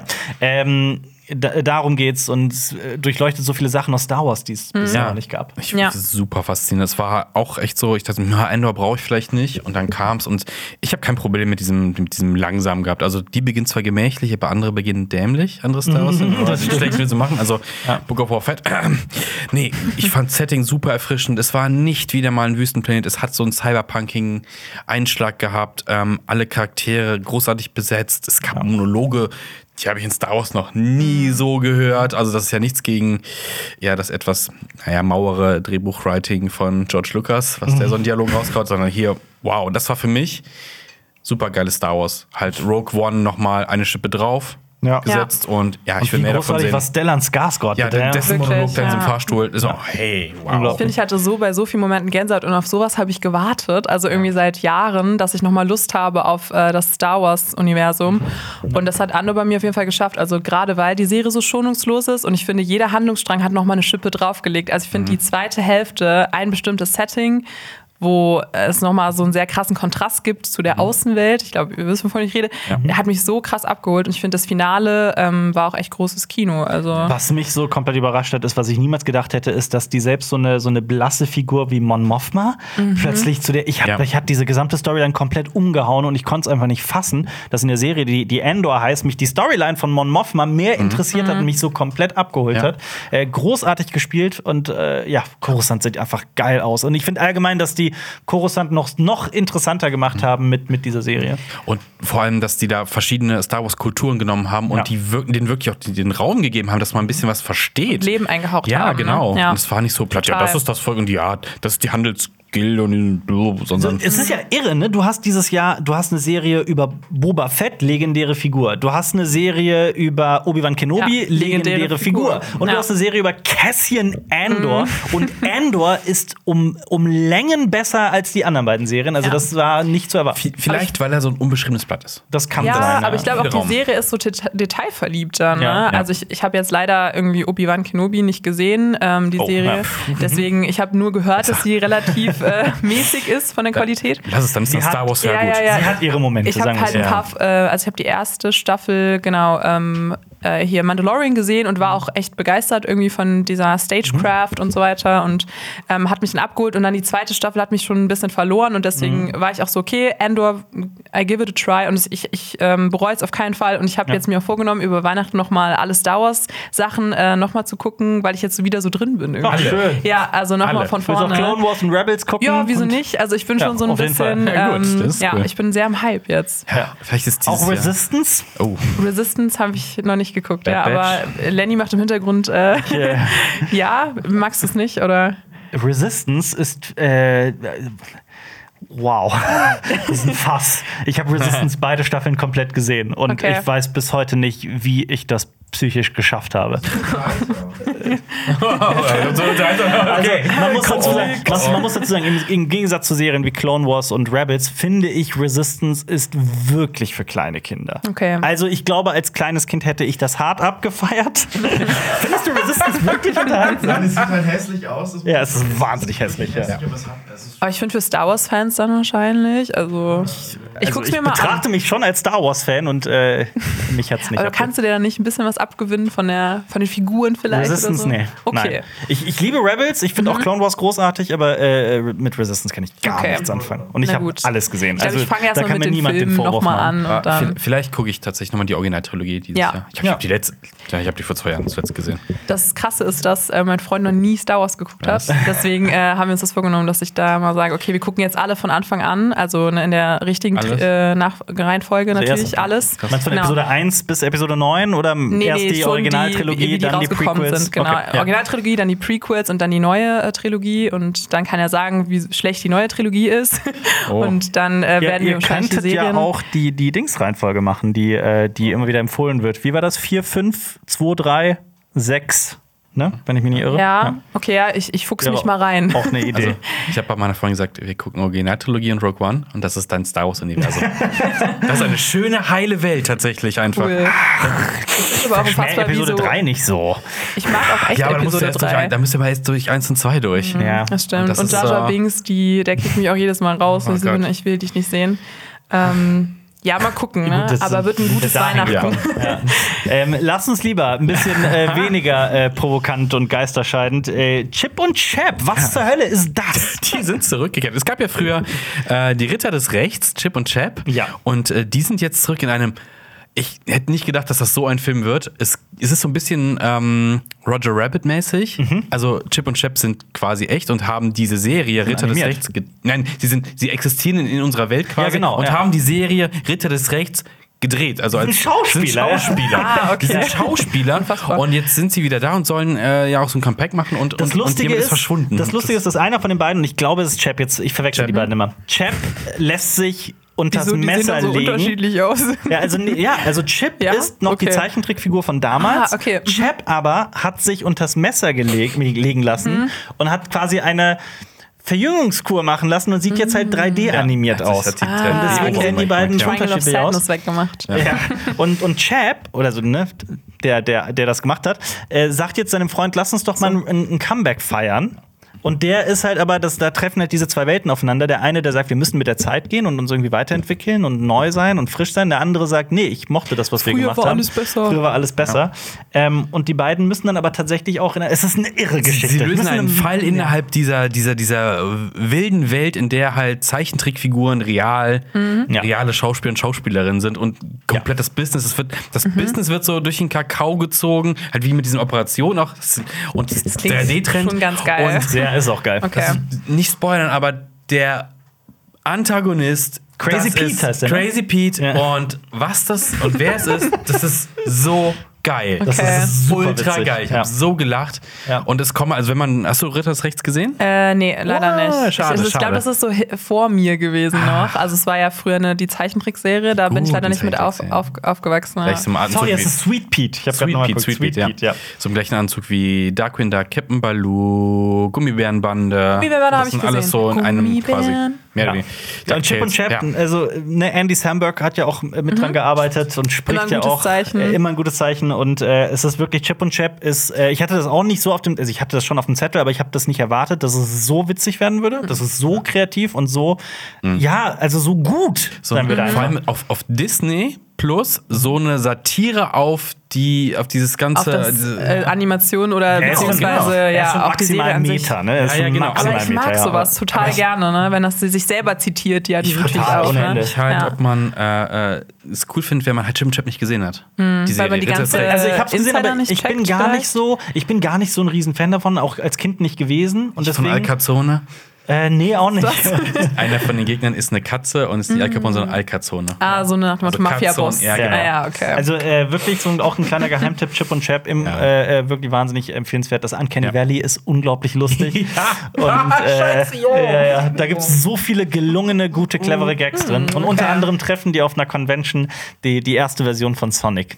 Ja. Oh, ah, das stimmt, das hast du schon Ja, mal erzählt. super Ja, okay, Ja, das ist also, natürlich das ist- popkulturell 1A. Ich glaube, der ist auch nicht so lang. Also, das ist Nö. auch so, kann man mal so echt 90 so am Freitagabend. sowas. Ja, dann Schön gleich in der Mittagspause Ja, seht ihr gönn dir, mich. Ja. gönn dir, gönn dir. Okay. Wir äh, führen einen Wechsel durch. 97 Minuten. Ah, wir holen Jonas Supi. zurück. Ach so, ja, stimmt. Jonas hat auch ein 3D-Remake hinter sich. Hallo. Guten Tag. Ah, Jonas, du bist ja ganz anders Dr. animiert. Äpfel. Ja, es ist echt ganz schwierig, da drüben zu sitzen und einfach nicht Man will mitreden rein, ja, man will reinrufen, ne? wir, sind, wir, wir feuern noch direkt weiter mit einer ganz geilen Serie, die auch alle gesehen haben. Und zwar Stranger Things Staffel 4. Witzigerweise war die bei uns bei den Top-Listen bei uns dreien vier. auf Platz 4 jeweils. Ah, krass. Ja. Das ist ja lustig. Haben ja alle denselben Geschmack. Ich, ich werde, Eins zu eins. ich werde Stranger Things, glaube ich, auch immer mit äh, CSB verbinden, weil das mein erster Podcast war, wo ich hier eingeladen war. Da haben wir über Stranger Things geredet. So, ich war gerade voll verwirrt. Ich habe gedacht, das ist der erste Podcast, den du je gehört hast. hast. So nein, nein. Ja. Ah, Staffel 4. Äh, für mich, ich glaube, ich habe es schon oft gesagt, Überraschung, weil ich Staffel 3 nicht so prickelnd fand tatsächlich. Ähm, und dann kam Staffel 4. Hat es für mich richtig rausgerissen. Ich habe richtig Bock auf Staffel 5. Eddie ist cool, Musik war cool, äh, die ganze, das Worldbuilding, Charakterbuilding war alles cool. Ich fand's, ich fand's cool. Ja. Ja, das und das Beste war, on top da drauf, nicht nur, dass alles cool war, sondern dass jede Folge mindestens eine Stunde lang war und die letzte Folge einfach über zwei Stunden lang. Ja. Und es hat sich nicht gezogen. Es Ja. war perfekt und ich, hätte gern noch mehr gesehen. Ja, also ich, das ist schon beachtlich, dass es so viele Folgen gibt, die so lange sind und dass man trotzdem nicht abschalten will und noch mehr sehen will. Und die Serie hat bei mir das, das Einzigartige geschafft dieses Jahr, dass ich wirklich auch mich auf jede Folge gefreut habe. Also ähnlich wie bei House of Dragon, aber dann nochmal so diesen Binge-Faktor auch hatte, weil ich hatte dann eine Weile gewartet, bis alles draußen war und dann ist nochmal an einem Rutsch geguckt. Und äh, also das war wirklich, ähm, die Serie hat mir voll viel Spaß gemacht. Ja. Boah, diese Pause war. Ich so, nein, nein, keine Pause machen, keine Pause. Das große Finale. Ich will mehr. Ich, ja. Ach, großartig, Ich, ja. Das war auch so ein richtig schöner Abschluss für mich im, im Sommer, weil ich habe die letzte Folge geschaut, bevor ich in äh, bevor ich Urlaub hatte. Hm? Und dann hatte ich vier Wochen Urlaub und das war ganz schön. Du musst das verarbeiten. Ja, ja weil auch teilweise parallel, glaube ich, bei der, bei der ersten Hälfte lief ja auf Obi-Wan Kenobi und war so mega enttäuscht. Es sind so kurze Folgen, so wenig und bei Stranger Things Ja. kriegst du einfach so das Mehrfache, was so viel besser ist. Das war bei mir auch halt dieses Kontrastprogramm, so Obi-Wan Kenobi. Ich habe gedacht, boah, das muss geil werden. Und Stranger Things, ja, mal gucken. Und es war halt komplett umgedreht. Ja, ja. so viel mehr Horrorelemente, ne? So blutiger war jetzt auch die Staffel. Also, Ja, ich glaube, blutiger war es nie. Was oder? denn? Stranger Things. Stranger Things fand ich- genau, war noch nie vorher Ja, war nie blutig, so ne? grausam. Also Ja. so dunkel, ich glaube, die düsterste Staffel mit, ja. Total. Ja. Und ein bisschen Kate Bush gehört dann noch. Boah, ich, gut, man muss, das muss man natürlich sagen. Das muss natürlich ein bisschen sagen, Genau. äh, dass, dass, dass Kate Bush dann äh, das zu exzessiv auf Social Media genutzt worden ist. Also wirklich jedes, jedes Kurzvideo wurde mit äh, Running Up That Hill unterlegt. So, nee, muss Ja, nicht das war ein bisschen overused. Das war Stimmt irgendwie dann zu. everywhere. Ja. Und everything Das und all at All at once war es auch. overused. Internet, ne? Ja, Man Multiversen wurden dieses Jahr auch ein bisschen overused, tatsächlich. Aber, Aber eins, einmal gut. eins, eins ist das Zwei Beste. Filme. Quatsch, ganz viele. Hä, Aber drei? einmal gut und einmal schlecht. Ach, stimmt. Spider-Man. Äh, ja. Das- Das war letztes Jahr. Der war letztes Jahr schon. war oh mein Gott, letztes das ist Jahr. Zeitsprung. Okay, dann Sonst- sonst wäre der doch auf unserer In einem anderen Universum ist der dieses Jahr gestartet. So. Genau, äh, Everything Everywhere All at Once ist ein ähm, Film von den Daniels, von Daniel Kwan und Daniel Scheinert. Also das, die sind keine Brüder, aber die haben den gleichen Vornamen. So. Und äh, die haben zum Beispiel auch Swiss Army Man gemacht, äh, welchen ich auch sehr liebe. Und genau in dem Film geht es um eine chinesischstämmige Familie, die Probleme mit der amerikanischen Steuerbehörde bekommt. Und dann denkt man sich zuerst, boah, das klingt mega langweilig. aber sie haben daraus einen Multiversumsfilm gemacht. Und Ja. der ist so abgefahren und abgefuckt und cool und kreativ. crazy und kreativ und bunt und Ja. wild und schnell. Man kann den Äh, kaum beschreiben. Ja, Aber man kann Highlights droppen, ohne dass es spoilert, weil keiner weiß, worum es geht. Und ich sag nur Steine. Ja. Steine.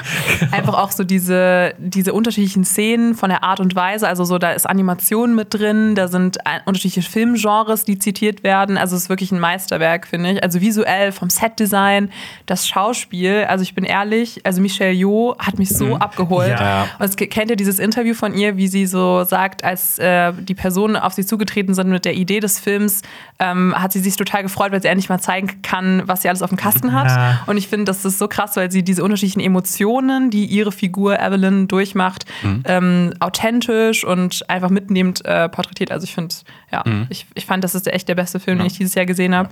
Und ich meine, das ist ja auch bezeichnend dafür, dass der jetzt immer noch im Kino läuft. Monate nach dem Ja. Kinostart kann man sich den Total. immer noch anschauen. Ja. Und ich freue mich schon so, wenn der auf Blu-ray rauskommt. Vielleicht gucke ich mir auch noch im. Kino an. Ich Ne? habe Ja, auch nochmal Bock, weil der ist so kreativ. Der war im Kino, war definitiv ein Kinofilm, finde ich. Also, der wirkt auf der großen Leinwand nochmal cooler. Insgesamt durch Ja. die ganzen Action-Szenen auch, die da Das drin ganz, sind. ganz witzig, ich habe den mit meiner Freundin geschaut. Haben wir nicht Und alle drin? Ja, und Ja. Noch, wir waren irgendwie zu Ja, fünft oder ja. sowas drin. Und dann äh, habe ich sie danach gefragt, wie fandst du den? Und dann hat sie gesagt, boah, der war mir, der war mir wild. Ich weiß das jetzt noch nicht. Er ist eine Woche später auf mich zugekommen und hat gesagt, so, ich glaube, ich fand den Film richtig gut. Sehr schön, sehr schön, Geil. sehr schön, sehr schön. Ja, Auch richtig geil war. The Boys Staffel 3. The Boys Staffel 3. Ja. ähnlich kreativ, auf jeden Ja. Fall. Ah, Ich muss aber sagen, genau, The Boys ist ja so eine Serie, die spielt in so einem Universum, in dem es Superhelden gibt, aber diese Superhelden sind meistens Arschlöcher. Ja. Und äh, das basiert alles auf einem äh, Comic von oder einer Comicreihe von Garth Ennis unter anderem, der auch Preacher geschrieben hat. Ähm, mein Lieblingscomic. Und äh, ja, genau, die dritte Staffel zeigt einfach weiter, wie es da Ja. abgeht mit dem Homelander und ganz viel. Es gibt das, das Spannende bei der Serie ist auch, dass ganz viele von diesen Superhelden und Superheldinnen ja so echte Superhelden und Superheldinnen persiflieren. Mhm. Genau. Homelander ist dann Superman, aber halt als riesiges Arschloch und Ja. Narzisst. Genau. Und äh, ja, also es gibt Mit, eigentlich mit Mommy-Issues. Oh Gott. Ich finde es auch gut, dass es halt funktioniert. Es gab ja, gab ja schon mal hier den einen oder anderen Versuch, halt Superhelden halt in diesem, oh, was ist, wenn sie böse sind, ne? Oder wenn sie halt nicht so einen guten Charakter haben. Hancock zum Beispiel. Ähm, vom gleichen Autor übrigens wie Breaking Bad und Better Call Saul. ähm, fand ich so, boah, der Film hat so gar nicht für mich funktioniert. Und deswegen war ich bei The Boys am Anfang sehr kritisch. So, ah, ja, es wird Schon ein wieder bisschen, Superhelden, Ja, schon wieder äh. Superhelden. Ja, okay, sind böse. Und dann passieren so die ersten Sachen in der Sta ersten Staffel. Und ich so, ah, okay, das ist krass. Und Staffel 3. Ich habe mich einfach super drauf gefreut, auch wenn es jetzt so ein bisschen sich anfühlt wie so eine, so eine Setting-Staffel. Ne? Also wir setzen jetzt alles für Staffel 4. Also fanden fand die Idee auch, dass die ein bisschen Durchhänger hat im Vergleich zu den ersten zwei Staffeln? Ja, ja, ja, ja. also es gab so Aber wieder diese sehr, sehr Ja, lustigen Momente und es ist auch immer noch auf der Qualität, finde ich, von Staffel 1 und 2, aber es gab so ein paar Handlungsstränge, die für mich äh, so an Qualität verloren haben, ähm, besonders rund um eine Figur, aber das wäre jetzt zu spoilerhaft, um das zu erwähnen. Aber äh, ich fand, das Highlight der Staffel war für mich auch eine Figur, die dann äh, auch ähm, ne, in, inkorporiert wurde und zwar die Jensen Ackles spielt, kann man das sagen, ja. Supernatural Star hat so ein bisschen so ein Comeback. Ähm, Ja. ja, und Bist du so Supernatural Superfan? ja, ich, ich habe äh, sogar so ein Pulli, wo so drauf steht, irgendwie so, ne, das äh, Supernatural Brothers. Hat, heißt, hat die Community auch sich selbst so einen Namen gegeben, so wie Potterhead oder sowas? Oh Gott, das Oder weiß gibt es- ich die- jetzt nicht. die Naturals? Ich, ich war, glaube ich, äh, als ich so 14 war oder so, habe ich dann ganz, ganz viele Staffeln durchgebünscht, weil es gibt ja zwölf Staffeln und äh, dass man da das überhaupt noch durchgeschafft hat, äh, ja, gebe ich mir auch mal einen Schulterklopfer. Aber ich finde es cool, weil da werden ja auch total viele mythologische Sachen, so gerade in den ersten Staffeln, so episodenhaft. Dann kämpfen die mal mit einer Banshee oder mal mit Bloody, Bloody Mary und so. Das ist ganz cool. Wie, wie heißt der, der Charakter, den er spielt? Ähm, oh Gott, Jensen Ackles spielt. heißt er Dean? Der heißt Dean, ja. Ähm, Jetzt, jetzt Ja, pass auf, ja. jetzt kommt. Der andere Typ von Supernatural Der spielt bei in Gilmore Girls jemanden, der Dean heißt. Und es gibt eine Supernatural-Folge, da fahren, machen die so eine Hollywood-Tour und fahren so, ah ja, hier fahren wir gerade durch die Stadt von äh, Gilmore Girls und bla. Und der Typ, der Gilmore Girls, ähm, ähm, äh, ja, steigen wir lieber mal aus und gehen weg. Super witzig. Ja. Ja. ich finde Supernatural hat in den späteren Staffeln auch so wieder diese Meta-Ebene, wo wir eben auch Mhm. schon drüber geredet haben bei Chip und Chap. Ähm, und The Boys ja auch. Also die haben ja so viel Gesellschaftskritik mit in dieser Serie drin. Ne? Also so die referieren da auf dieses Pepsi-Commercial von äh, Kendall Jenner zum Beispiel. Ähm, Ja, Ja, hier mit dem sehr, sehr ganz lustig. politischen Bewegungen, ne, wie sich Leute so Genau. instrumentalisieren lassen. Es gibt ja diesen, jetzt nicht so viel Spoiler, es gibt so einen Moment, wo ein Charakter denkt, boah, okay, alle hassen mich jetzt und auf einmal für was Schlimmes und, und oh, was, gar nicht. Und ist auch ein bisschen Meme geworden tatsächlich. Es ist so, Ja. was für ein Moment in der Serie. Also die, diese, die, diese Serie, diese Staffel 3 hatte schon echt krasse und ganz ehrlich, nur, ich sag nur Octopus und The Deep. oh, das ist also ich so dramatisiert. ja, ich fand Also es ich fand's aber auch richtig. Also, ich das fand's- aber auch ich, da habe ich mit dem durchzuspielen. gefühlt, aber Ja, auch. das stimmt, das Das, stimmt. das Ding ist auch, ich hätte niemals gedacht, dass sowas gezeigt werden kann. Ja, und dass in nicht. Serie, die so viel Geld eigentlich kostet, sowas gezeigt werden kann und sowas überhaupt irgendwo gesendet wird. Und dann noch bei Amazon. Aber finde ich cool. Mhm. Ich lieb die. Serie dafür. Ja. Und guck mal, allein der Anfang. Wenn Ja. der, der sich klein machen kann, wo er ist. Also das ist so, wow. Ja, und äh, noch eine Sache zu den Comics, die sind ja auch, die erzählen auch eine komplett andere Geschichte, aber mit den gleichen Figuren. Ähm, und oft ist es ja so, dass die, die Ursprungswerke einfach besser sind, als dann, was halt irgendwie als Film oder Serie rauskommt. Aber ich muss sagen, ich persönlich finde, dass sowohl Comic als auch Serie beide großartig sind und dass das sich auch nicht, also das jetzt, äh, die haben jeweils ihre Stärken, aber sind beide gleich gut, würde ich jetzt mal sagen. Okay. Ja. Ähm, was dieses Jahr auch gut ist, was jetzt auch so ein bisschen unter dem Radar geflogen ist, ähm, gibt es auf Disney Plus äh, The Bear. Ähm, da habe ich mir die erste Staffel reingeguckt und da geht es um den erfolgreichen Koch Carmy, der von Jeremy Allen White gespielt wird und der Die kennt man ja auch Shameless zum Beispiel. Shameless habe ich leider nicht so, okay. gesehen. Ich bin ein großer Fan der Also Serie. für mich war der ein neues Gesicht. Okay, so ein bisschen. alles klar. Ja.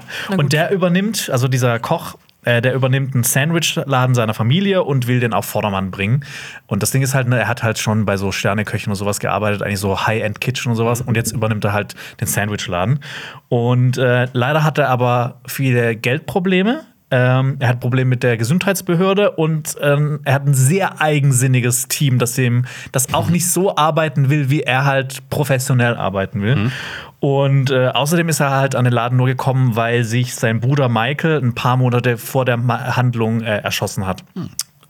Und äh, genau, es ist einfach mega spannend, so ihm zu folgen, wie er versucht, diese Probleme zu überwinden. Und er wird halt immer weiter mit Problemen beworfen und beworfen und löst dann das eine, aber dann kommen halt schon wieder zwei neue Probleme.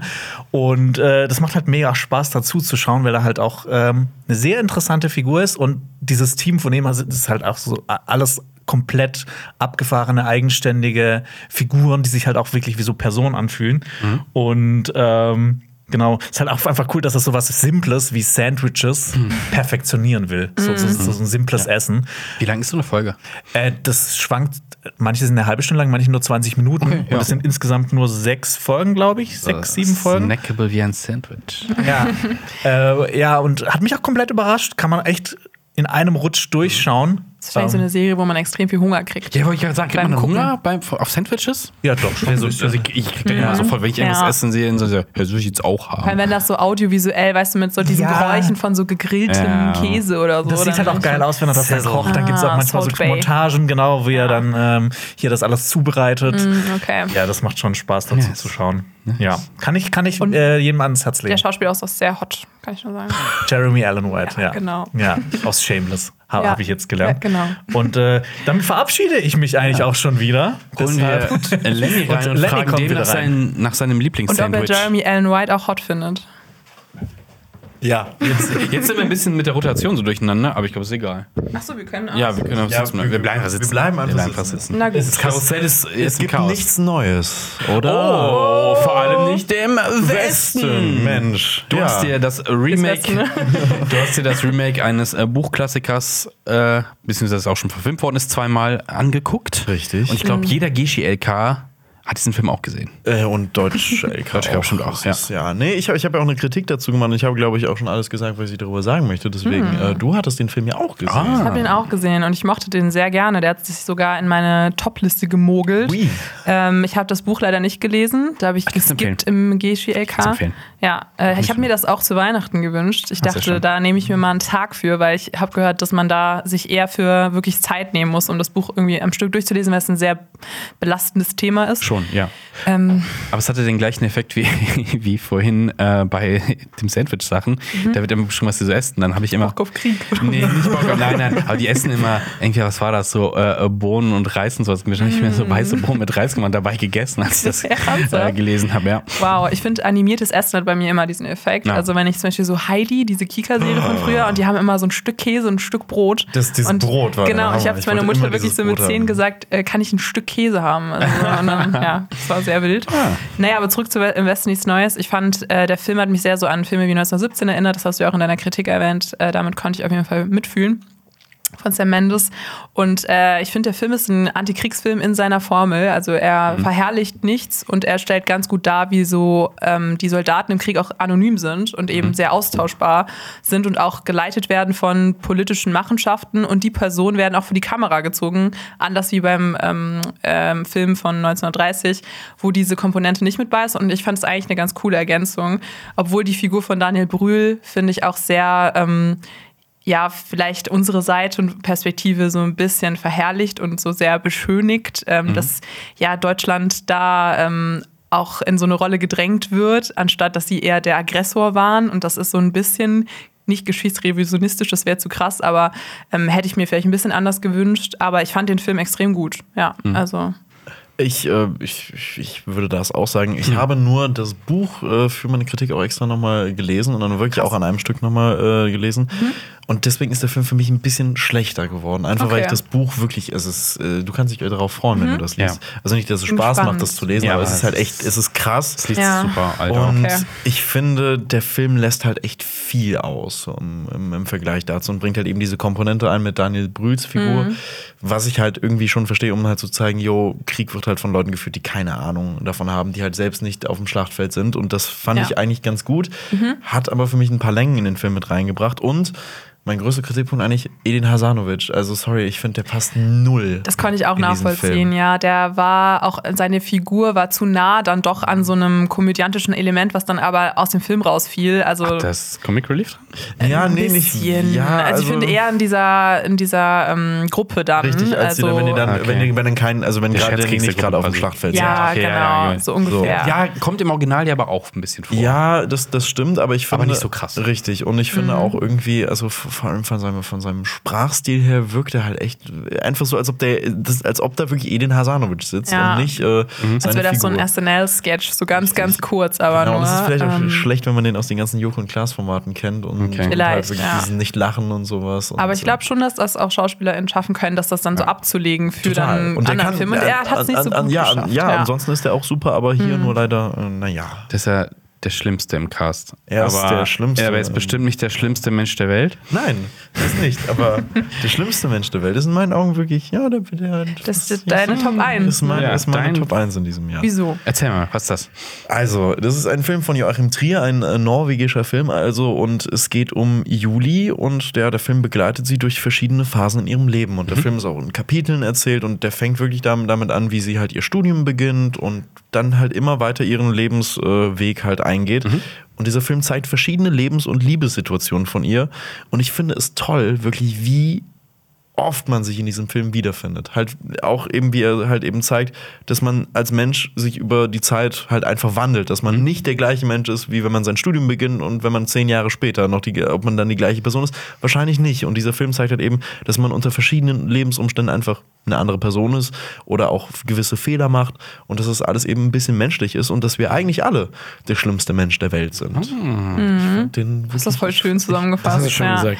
Der Film hat mich extrem berührt. Ich finde, der ist eine Darstellung auch unserer Generation ein bisschen, die natürlich auch in einem sehr privilegierten Sinne sehr, sehr viele Angebote haben und manchmal überfordert sind. Also egal, ob du jetzt Netflix öffnest und ganz, ganz viele Angebote hast zum äh, Schauen oder was du mal werden willst oder so. Ähm, und ich glaube, der Film verkörpert das ganz gut und auch wie der Film dramaturgisch aufgebaut ist, finde ich, fühlt er sich an wie so ein Leben, weil es wird mal schneller, mal langsamer erzählt. Es kommen Personen, es gehen Personen, andere kommen auch wieder und bleiben.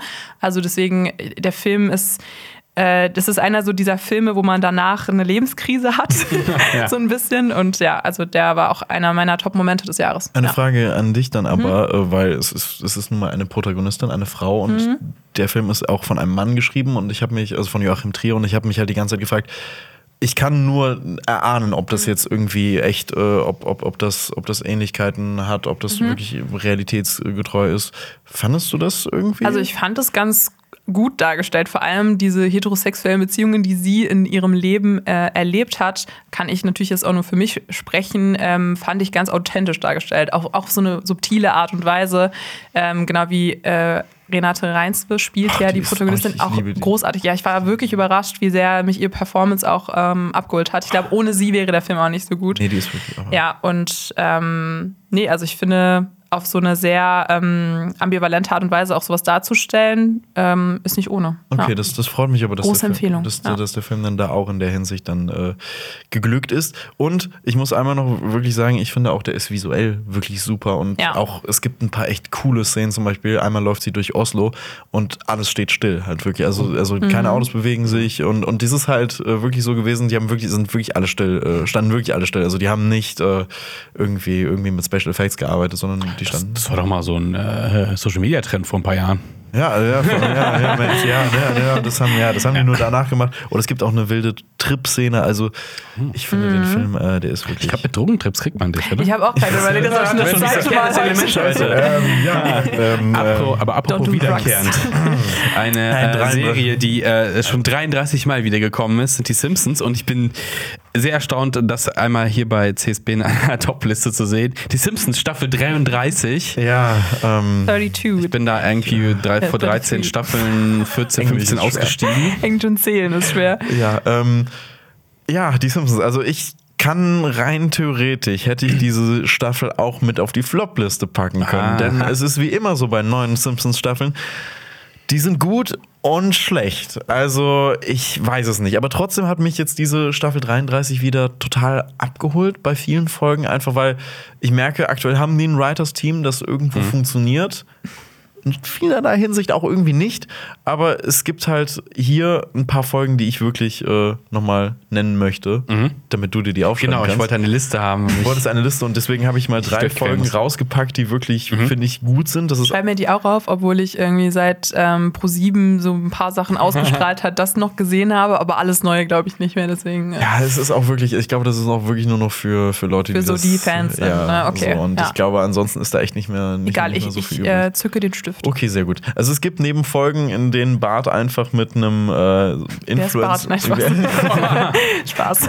Sorry. Ja. ähm, aber es gibt, es gibt so eine Folge einfach, das ist, um einmal zu zeigen, wie dumm auch diese Staffel irgendwie wieder ist. es gibt eine Folge, in dem Bart sich mit einem Influencer befreundet und die bringen beide einen Schuh zusammen heraus. So, das ist halt, ist, die versuchen immer an, am Zahn der Zeit zu sein, aber es ist halt auch. Früher, früher, waren sie da, früher waren sie der Zahnzeit, jetzt versuchen sie es einfach nur dran zu hängen. Ja, ja. Ja, und jetzt ist es halt echt doof. Doch auch schon.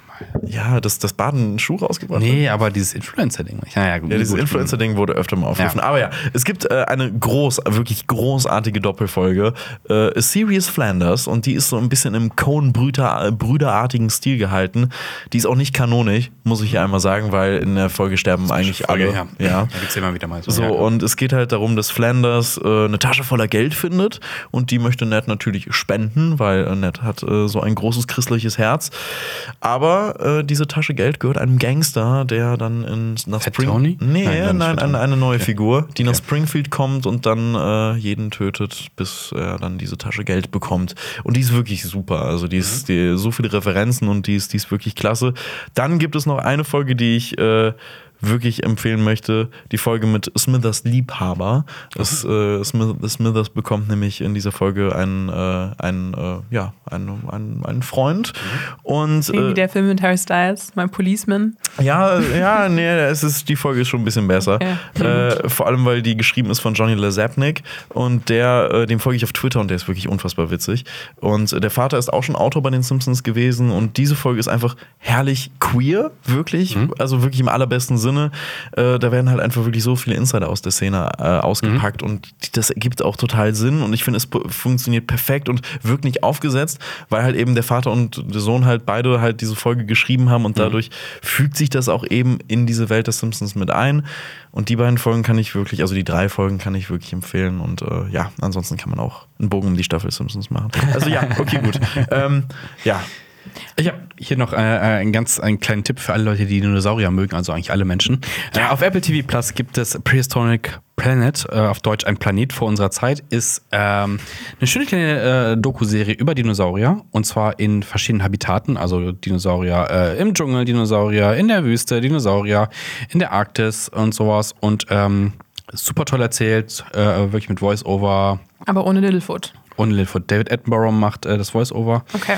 Äh, großartig, sieht auch toll aus. Also die besten, also es sieht sehr viel besser aus als Jurassic das ist World. ja schon traurig. Ja, ähm, hat mir super viel Spaß gemacht. Man kann es schnell durchgucken und war auf jeden Fall ist, ist, ist ein, ein Blick wert auf jeden Fall. Ja. Ich mag, dass das so einen Doku-Stil hat. So, ja, Ja. und nun sehen Sie den äh, T-Rex, wie er sich äh, heranpirscht und ähm, Ja, so ein, ja, so ein bisschen, so ein bisschen ist das so. Okay, also so ein bisschen wie Panda, Ja. Gorilla und Co. Nee, aber es hat halt natürlich dadurch, dass sie das halt natürlich alles komplett aufziehen konnten, natürlich äh, von der Dramaturgie ist es halt ganz gut erzählt, sowas, ne? Also es hat halt so Spannungsbögen auf jeden Aber Fall es hat drin auch wirklich einen krassen Bildungsfaktor. Ne? Ja, ja, also so, so auf dem aktuellsten Stand der Dinosaurierforschung. Okay, cool. ja. Also haben die da auch Da Federn? kommen ja immer mal wieder neue Sachen, ne? Ja. Jetzt wurde doch auch ein neues äh, Dinosaurier-Art entdeckt. Habe ich auch Ja. mal auf Instagram Dinosaurier gesehen. sollen gar nicht so gebrüllt haben. ne? Und die sahen ja auch ganz anders Ja. aus. Ne? Das also immer so Dinosaurier eine werden eigentlich mit jeder neuen Forschung, die rauskommt, uncooler. Oh, hast du das auch aus, auf dem, aus dem Ja, aus dem UFO-Podcast? Podcast ja, UFO, ja, ja, ja. Das So. ist ganz Ähm, ein kurzer Shoutout. Nein, Das ist Dinosaurier bleiben Folge. cool.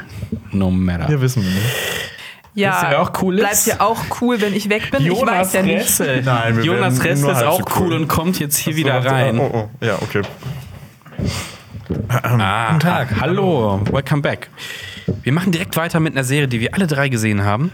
Und zwar auch so eine Überraschung, fand ich. Fand Überraschung des Jahres. Ich finde, Disney Plus hat dieses Jahr einige Ja. Überraschungen irgendwie parat Ja, aber gehabt. auch so kleine The Sachen, Bear war da drauf. Äh, The Dropout, das habe ich jetzt heute nicht genannt. Mhm. Und Pam and Und Tommy. Tommy. Es geht um Pamela Anderson und Tommy Lee, beziehungsweise um ihr legendäres Sextape. Ich weiß gar nicht, ob ihr alt genug seid, um das live miterlebt zu haben. Äh, nein. Also ich auf gar keinen Fall. Also ich habe davon gehört. ich habe Auf jeden davon gehört. Fall. Äh, es war, ähm, also in den, wann waren das? Welches Jahr schreiben wir denn eigentlich nochmal? Irgendwas in den 90ern. 90 Nein, nein, 90s. 90s. 90s. 90s. 90s. Da äh, wurde auf einmal quasi ein Sextape von den beiden geleakt. Und diese Serie erzählt in einer schon coolen Art und Weise, äh, wie es dazu gekommen ist. Cool ist natürlich jetzt ein bisschen, naja, es geht halt immer noch um, um, um Diebstahl und, und Leaks und äh, Veröffentlichen von, von intimen Sachen. Nicht ganz so cool, aber es ist, wow, diese Serie, wie die aussah auch. Ich Ja. war so überrascht. Also dieses Make-up ist groß, also wirklich, also Lily James sieht ja wirklich eins zu eins aus wie Pamela Anderson Ja, mit diesem so Make-up. Und äh, Sebastian Stan ich ist fand, auch großartig. ich fand, Family. fand ich auch.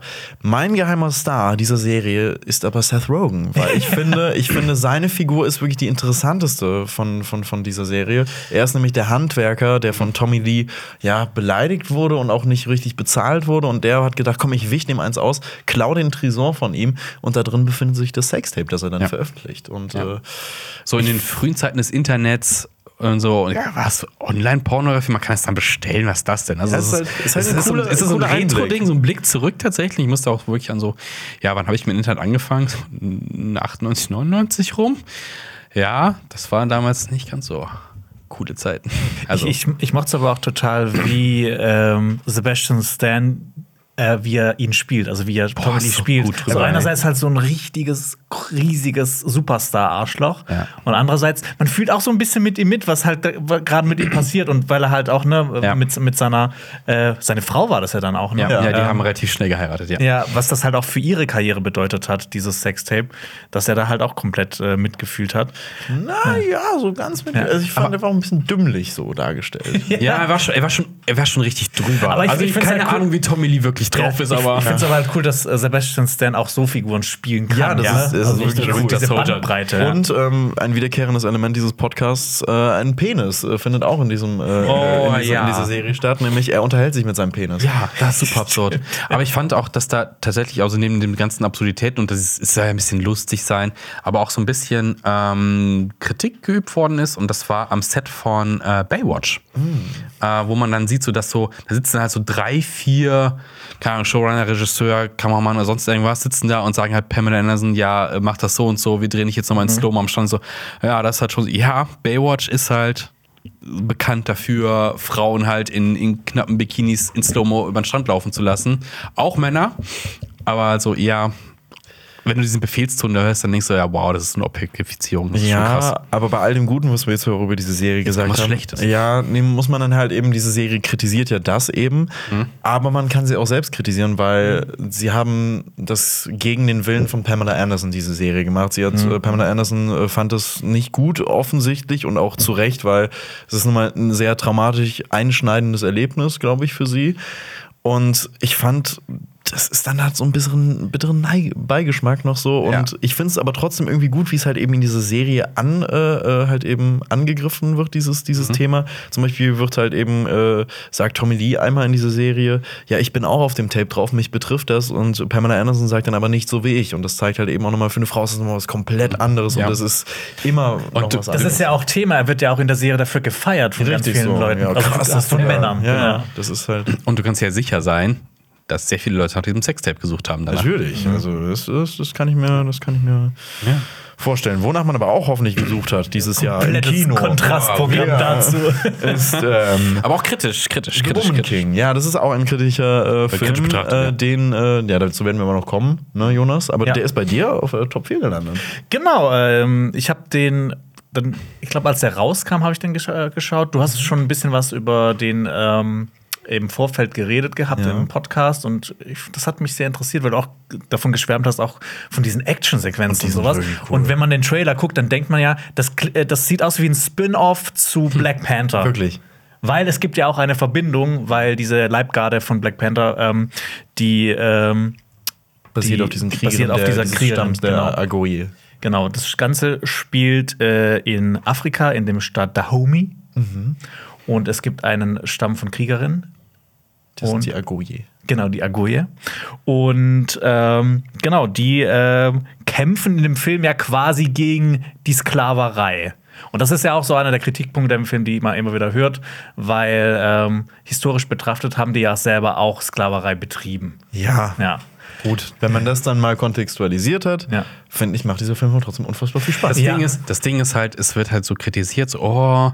Das ne, ist, das- ganze- und dann, dann guckt ihr aber bitte mal alle historisch angehauchten Filme mit vielen weißen Ja, Darstellern genau, und also Darstellerinnen find an, das- die sehr viel Beschönigung und sehr viel sich Freiheit auch nehmen. Deswegen finde ich das so harsch zu kritisieren Das halt. ist halt wirklich ein, ein ganz großes Bashing, weil dieser Ja. Film ist halt einfach wirklich krass dafür, dass das ein riesig, also es ist ein ausschließlich schwarzer Cast halt eben, außer ein paar Europäer, die halt eben dann in diesem Film noch Ja. mitkommen. Und auch wirklich dieser gesamte Cast, vor allem, äh, ich, ich, glaube, es war, es war doch Viola Davis. Viola Die Davis, ist ja. der Hammer. Die ist eine Also- Wucht in also dem Film. Also die ist ja eigentlich in jedem Film Die Wucht, liefert immer aber hier ja. nochmal, weil sie hier immer auch wirklich kämpft. Also auch körperlich kämpft. Ja, genau, und, und Lashana Lynch auch und, und alle, die da mitmachen, es ist wirklich super. Ja, ich finde, das ist ein richtig cooler, richtig cooler Blockbuster und auch gerade die Actionsequenzen. Ich habe nicht damit gerechnet, dass bei so einem geringen Budget das alles Genau. so fantastisch aussehen kann. Halt wirklich für so einen Mid-Budget-Film sieht das echt, echt, echt gut aus und auch ist auch hart. Also wirklich, es gibt da ein paar echt ein paar echt auf die Fresse. brutale Szenen. Ne? Also direkt schon zu Beginn. Ja, stimmt. Eine der ersten Szenen ist quasi auch schon so, es geht, äh, gibt auf die Fresse. Und das ist ja auch, der Film spielt ja auch ganz viel damit, ne? Das sind ja äh, alles weibliche Kriegerinnen und dass die halt auch Männern auf die Fresse geben. Das ist ja auch so ein bisschen die Aussage des Films. Und das so, funktioniert ja. perfekt. Ja. Brechen da viele Knochen also? Ah, ja, du, der bricht eigentlich alles. Alles bricht. Wir kommen zu einem äh, Film, den wir alle wieder gesehen haben und auch äh, gut gerankt haben eigentlich, nämlich Bones and All. Wir haben eine Kritik dazu gemacht und auch, glaube ich, im letzten Podcast relativ ausführlich drüber gesprochen, aber ich glaube, wir drei sind alle sehr begeistert von diesem Film. Ich glaube, wir sind alle im ganzen Team sehr begeistert. Haben alle gesehen? Film. Äh, Ah, zehn Alp Jahre hat noch ihn noch nicht gesehen, ja? Sehr gut. Ja. Worum geht's Film.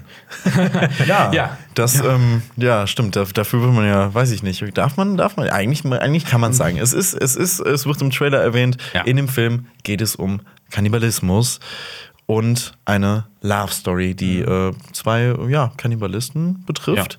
Und Kannibalismus. Kannibalen. Und, Kannibalisten. ja. Mensch, jetzt bin ich, es ist äh, so, so, so lange Podcast macht was mir. Man, man muss sagen, das ist halt überlebensnotwendig für die, beziehungsweise man einen so großen Drang danach, Menschen zu essen. Richtig. Ja, und man, man trifft hier auch, auch auf ab- absurde Charaktere, auf unheimliche Charaktere und auf die, auf mit die schönsten Bilder im Kino dieses Jahr, finde ich. Also, was natürliche Total. Bilder angeht. Total. Und ich finde. Und ich finde es halt wirklich, also für, für mich, äh, ich, ich, ich war anfangs einfach immer nur angefixt von diesem Punkt. Kannibalismus und Love Story, also wie kann das funktionieren? Und dass dieser Kontrast wirklich so gut aufgeht und dass man wirklich mitfühlt, wirklich bei dieser Love Story, die halt einfach wirklich, ja, eigentlich widerwärtige Menschen betrifft, fand ich super. Und die Ebenen, die Ebenen. Jeder, jeder kann sich was aus diesem Film rausziehen. Ja, weil auch da Interpretation. Womit mich der äh, Film am Anfang gecatcht hat, war, dass er von Luca Guadagnino ist, der ja auch Suspiria, Suspiria. gemacht Und hat. Call Me By Your Name. Call Me By Your Name, genau. Und dass natürlich Timothy Chalamet, Timothée Chalamet, wie auch immer, dass er da mitspielt. Chalamet. Obwohl ich finde, Timo dass Schalli. die Hauptdarstellerin äh, Taylor Russell Die soll man nicht unterschlagen. Ja, die ist auf Großartig. gar keinen Fall. Ich finde, Großartig. die ist, äh, die ist mit Ja. der, der, der, das Beste an dem ganzen Vor allem, Film. wie sie diese emotionalen Momente schafft und dann halt aber auch wirklich diese kaltblütigen, wirklich, wo sie zum Beispiel am Anfang direkt auf dieser Übernachtungsparty ist und dann weirde Sachen da passieren. Boah, ja, das war. Ich weiß, du fand hast, auch die du hast Te- dich gar nicht informiert Genau, ich über wusste diesen nicht, ich habe mich extra gesagt, okay, und dann kommt diese eine Szene und du Ja, so, also, oh, oh, das ja, ist, ja. darum geht's also in diesem Film. Ich fand doch ja diese Tapes ganz toll. Also sie hört immer so Ja. Tapes von ihrem Vater an, Ja. das war immer ganz schön. Das war ein schönes Element und Ja. weil es auch so die, die. Man wollte ja das nächste hören. Genau, es ist, es ist halt auch so, es spielt Ende der 80er und es hat halt diesen Vibe komplett. Also das, das fängt diese Zeit irgendwie Das ist richtig gut ein. Roadtrip mit, Ja, es ist alles. mittendrin. Dual. Ähm, der Film ist von Riley Stearns und ich liebe Riley Stearns. Der ist, ähm, der hat sehr viele coole Kurzfilme gemacht, Mhm. aber der hat auch zwei äh, Langspielfilme gemacht, unter anderem Falls und den könnte man jetzt vielleicht sogar kennen, The Art of Self-Defense äh, mit Jesse Eisenberg. Oh ja, den habe ich, glaube ich, vor einem Jahr gesehen oder so. Der ist, ja. der ist wirklich super, weil ich finde, der hat so einen richtig eigenen Stil. Der erzählt so kalte Atmosphären und auch die Figuren sind alle relativ kalt und emotionslos schon fast. Und ich finde, das passt irgendwie perfekt, wenn er dann halt eben so ernste Thematiken dann, äh, dann mit einbaut. Und jetzt in Duel äh, geht es um Karen Gillan, die eine Frau spielt namens Sarah und die bekommt eine Krankheit diagnostiziert und sie wird ja auch dann sterben. Also beschließt sie sich zu klonen, äh, damit ihre Angehörigen nicht trauern müssen. Ach so, okay. Ja, genau. Das ist, ja logisch, das ist das Logische, was man macht. Äh, man, äh, man, man beschließt sich zu klonen, damit ihre Angehörigen nicht trauern müssen und mit dem Verlust nicht konfrontiert werden. Und ihr Klon nimmt dann irgendwann ihren Platz ein, beziehungsweise soll den Platz dann einnehmen. Doch Surprise, äh, die Diagnose, äh, die war falsch und sie ist eigentlich kerngesund. Und jetzt ist das Problem, alle lieben ihren Klon Ah. und sogar mehr als sie selbst. Und Ja, super interessant. das ist halt eben so diese Sache. In dieser Welt dürfen aber Klon und Original nicht beide zusammenleben. Deswegen werden für solche Szenarien immer Duelle veranstaltet, in denen der Klon gegen das Original kämpft. Witzig, dass ich dann auch gefragt habe, ob es Duell heißt Richtig, oder Dual. genau. Siehst du, du hast es vorweggegriffen. Aber Und wie äh, kämpfen die? sie muss sich halt eben auf dieses Duell vorbereiten. Also ist es, das ist ein Duell um Leben auf Leben Ist das und so Tod. American Gladiator mäßig oder Die haben ist so das so zwei mit Tische Pistolen? gegen, die haben so zwei Tische gegenübergestellt und da sind immer random Waffen drauf. Also es kann halt sein, dass da eine Pistole drauf ist, es kann Wow. sein, dass eine Axt drauf ist, es kann sein, dass da mm, weiß ich nicht drauf Ja. ist. Ähm, aber die stehen, äh, diese Tische stehen sich dann gegenüber und die können sich dann halt irgendwas davon schnappen und töten sich dann halt gegenseitig. Also ich finde, das klingt jetzt als Idee ziemlich gut, aber ich meine, es ist auf der Top-Liste. Ich meine, das kann auch schnell in die Hose gehen. Dass einfach nur die Idee ähm, interessant ist, aber die Ausführung nicht so Das gut. kann wirklich in die Hose gehen, aber ich finde, das ist halt eben, das zeigt, äh, also hat eben auch noch diesen gesellschaftlichen äh, Aspekt noch drin, so was macht uns Menschen eigentlich aus, was macht uns Menschen einzigartig und ich finde, das ist halt eben mit dieser Klonsache halt eben sehr interessant gemacht und auch eben dieses, also das Duell nimmt halt nicht alles ein, es baut alles auf dieses Duell äh, hina hinauf, ähm, aber es geht halt auch um- darum, dass sie sich vorbereitet und ihr Trainer wird gespielt von Aaron Paul, also von, von, von einem Okay. sehr, sehr Ja. weirden, ja, ähm, ja, Künstler, der äh, auch irgendwie ja, mit Waffen umgehen kann. Ist eine. Montage? Es gibt Montagen auch und äh, es, ist, es ist super. Also der Film ist wirklich, der ist so absurd, aber hat eine Ernsthaftigkeit und ich finde, das macht Riley Stearns wirklich perfekt. So viel Humor und Ernsthaftigkeit miteinander zu verbinden, der ist tragisch, der ist super und ich liebe den. Der ist, äh, der ist super. Generell Riley Stearns Sachen kann man sich angucken. Äh, den kann man übrigens äh, nur bei Amazon kaufen, leider. Das ist das äh, Problem. Ach so. Aber, Daher was, also so im Prinzip hier. aber ich fand den, also ich finde, ich finde, er- der ist es auf jeden Fall wert, dass man das mal macht. Cool. Ja. Dann äh, verabschieden wir uns von Marius. Und Alper kommt wieder rein. Achso, komm, wir können auch einmal rutschen. machen es noch einmal. Magst das Karussell, oder? Ja, klar. So. So. Wir können uns Schön. ja auch zehneinhalb Mal im Kreis drehen. Ja, auf jeden Fall. Denn wir haben Apollo 10,5 mitgebracht. Ja. Den Film, der die. Ein Film, der den Lenny eigentlich ein bisschen hier zu Cinema Strikes Back gebracht hat. Absolut, das war deine quasi deine, deine Kritik, um dich bei uns vorzustellen. Der neueste Film von Richard Linklater, Genau. ähm, der eigentlich nur so eine Kindheitserinnerung ist, zurück an Ende der 60er, als er noch ein kleiner Junge war und die äh, Mondlandung von ähm, Michael Collins, Buzz Aldrin und äh, Neil Armstrong äh, mitbekommen hat, Richtig. wie er das durchlebt hat. Und ja, was ist dieser Film? Der Film hat auf jeden Fall die äh, Academy ein bisschen in, ähm, ja, in Verruf gebracht, weil die Academy gesagt hat, ja, das ist alles mit echten Schauspielern gerät und so nachgezeichnet, das können wir bei Animationsfilmen nicht annehmen. Ähm, Pustekuchen, da waren über 70 oder 80 Prozent des Films normal, also äh, animiert. Ja. Ähm, ja, was ist dieser Film? Also ich finde es auch komisch, das an solchen Standards festzumachen, obwohl man halt ne, der Film ist ja ein Animationsfilm, also ne, dass das halt so, Ja. ein komisches, so ein komisches Regelwerk ist. Ja. Ja, also ich finde, also der Film ist von Richard Linklater und ich liebe Richard Linklater über alles. Er ist, naja, zählt auf jeden Fall zu meinen absoluten Lieblingsregisseuren. Und ich finde, ja, verbinde halt mit dem Film noch mal ein bisschen mehr, weil es ja auch mein, mein, mein Video war, mit dem ich mich hier beworben habe. Aber was ich bei Linklater halt besonders liebe, ist, dass er oftmals keine richtige Geschichte erzählt, sondern mehr über Gefühle äh, vermittelt und beziehungsweise Erinnerungen. Und ich finde, das, das macht er hier perfekt. Also er ist der, wirklich der König der Nostalgie und halt wie viel Details halt hier eben äh, erzählt werden. So einfach wirklich Absurditäten aus dem Leben, auch wirklich Banalitäten, finde ich äh, super. Und Ja. äh, Ich fand es auch spannend, dass es, das spielt ja auch alles in den 60ern. Mhm. Und das ist ja eigentlich so weit weg von uns und das sind eigentlich so, so eigene Sachen, aber dass man trotzdem so krass mitfühlen kann Richtig, bei, ja. diesen, äh, bei diesen banalen Sachen, die er erlebt hat. Dass man das trotzdem irgendwie für sich so ummünzen kann, damals, als ich da ein Eis geholt habe. Ja, so nostalgische Gefühle Ja. für die Kindheit sind einfach universell richtig. wahrscheinlich. So Ähm, halt eben auch Familienkonstellationen Ja. und alles. Gleichzeitig, eigentlich ist die Geschichte des Films ja, dass, die, dass dieser Junge, um den es geht, für, also de facto, die NASA baut eine, eine, eine Rakete,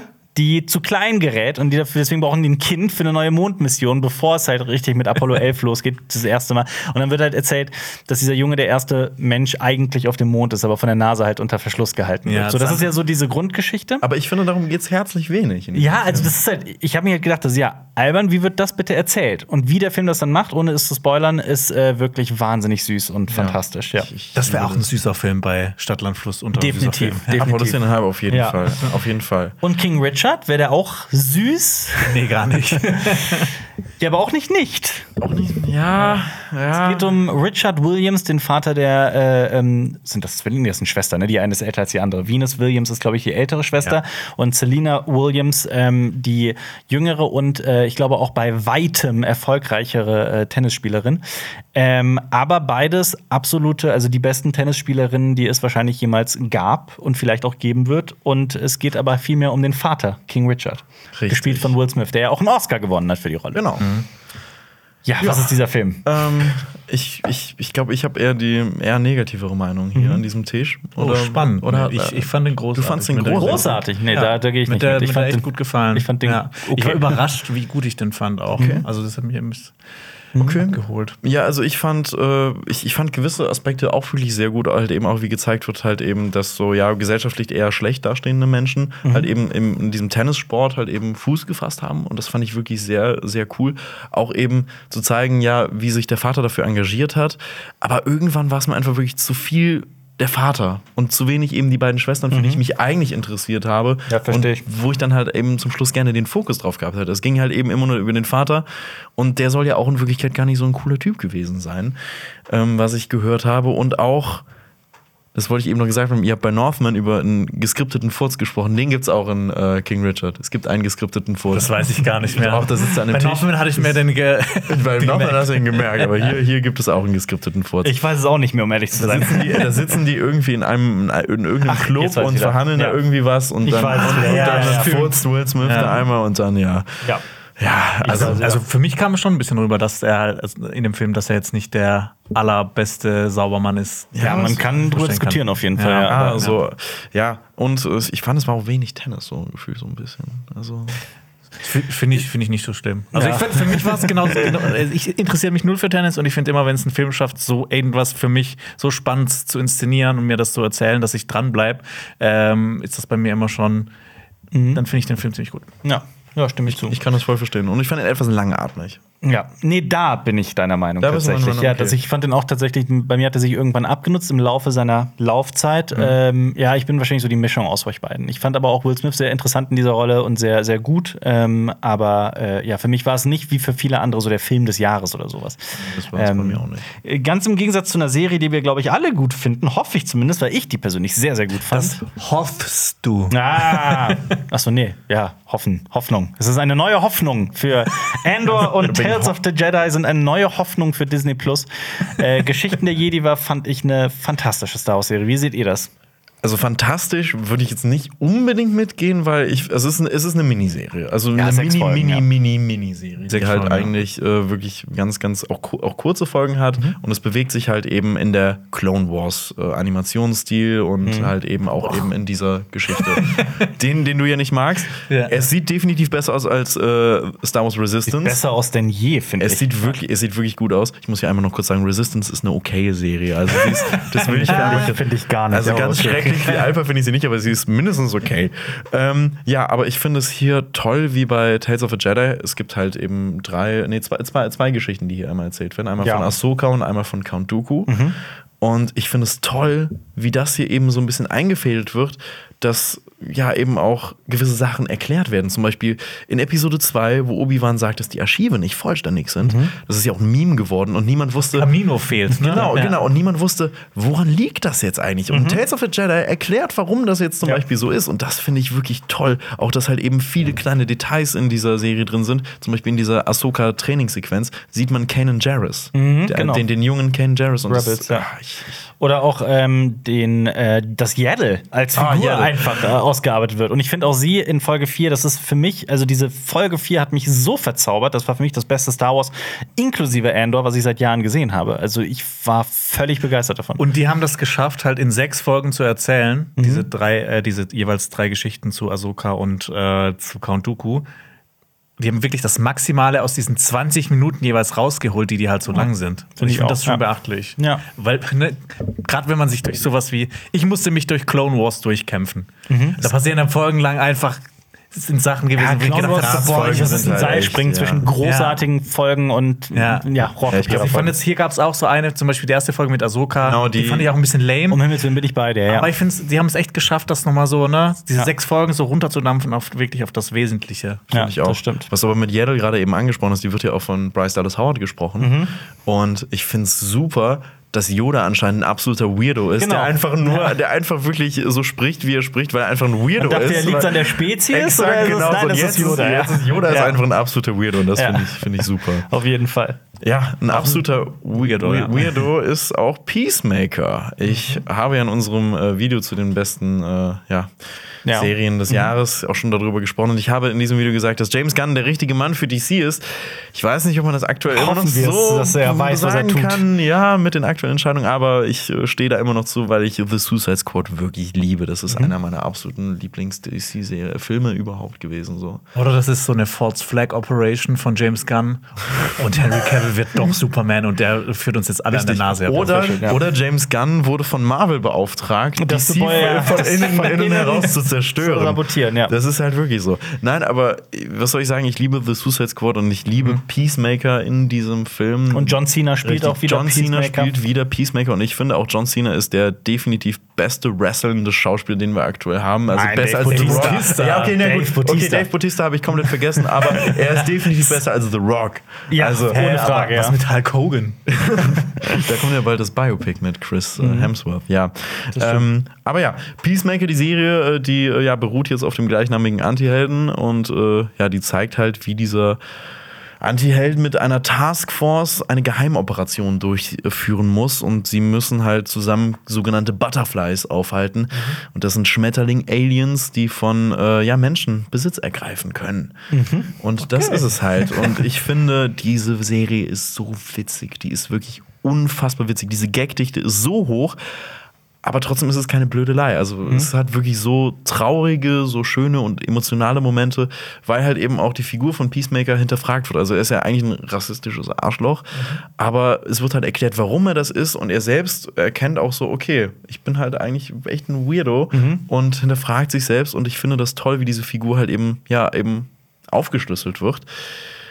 Und ja, ich mag John Cena einfach in diesem Ich, ich freue mich drauf, die zu gucken. also mach die das. ist auf RTL Plus. Das ist ja Ja. nicht das Weirdeste an der Ja, Serie. total. Ja. Wie, wie Wenn das die auf gekommen ist. irgendeiner anderen Plattform wäre, hätte ich sie schon längst geguckt. Ich kann das Es hat versichern. auch lange aber- gedauert, bis die Ja. überhaupt, die lief ja im Januar schon und hier hat, ist die halt erst so im September raus. Absolut, ja. Also, Ja. Von daher. Ja, da, das waren eigentlich unsere 40 Filme und Serien, die wir dieses Jahr ziemlich cool fanden. Es gibt natürlich noch mehr. Wir haben jetzt noch ein paar Honorable Mentions im Schnelldurchlauf. Wir machen die im Schnelldurchlauf. Wir nennen sie einfach, aber Nennen abwechselnd. Jeder einen. Ich habe nämlich noch einen gestern ergänzt, den ich hier noch nicht drin hatte. Okay. Äh, die, der zweite Part der vierten finalen Staffel von Attack on Titan. Das habe ich jetzt äh, fertig geschaut. Okay. Großartige Serie. Äh, Jetzt machen wir es in alphabetischer Reihenfolge einfach nacheinander lesen. ja, genau. Also Attack on Titan. Alper? An einem schönen Morgen. Bodies, Bodies, Bodies.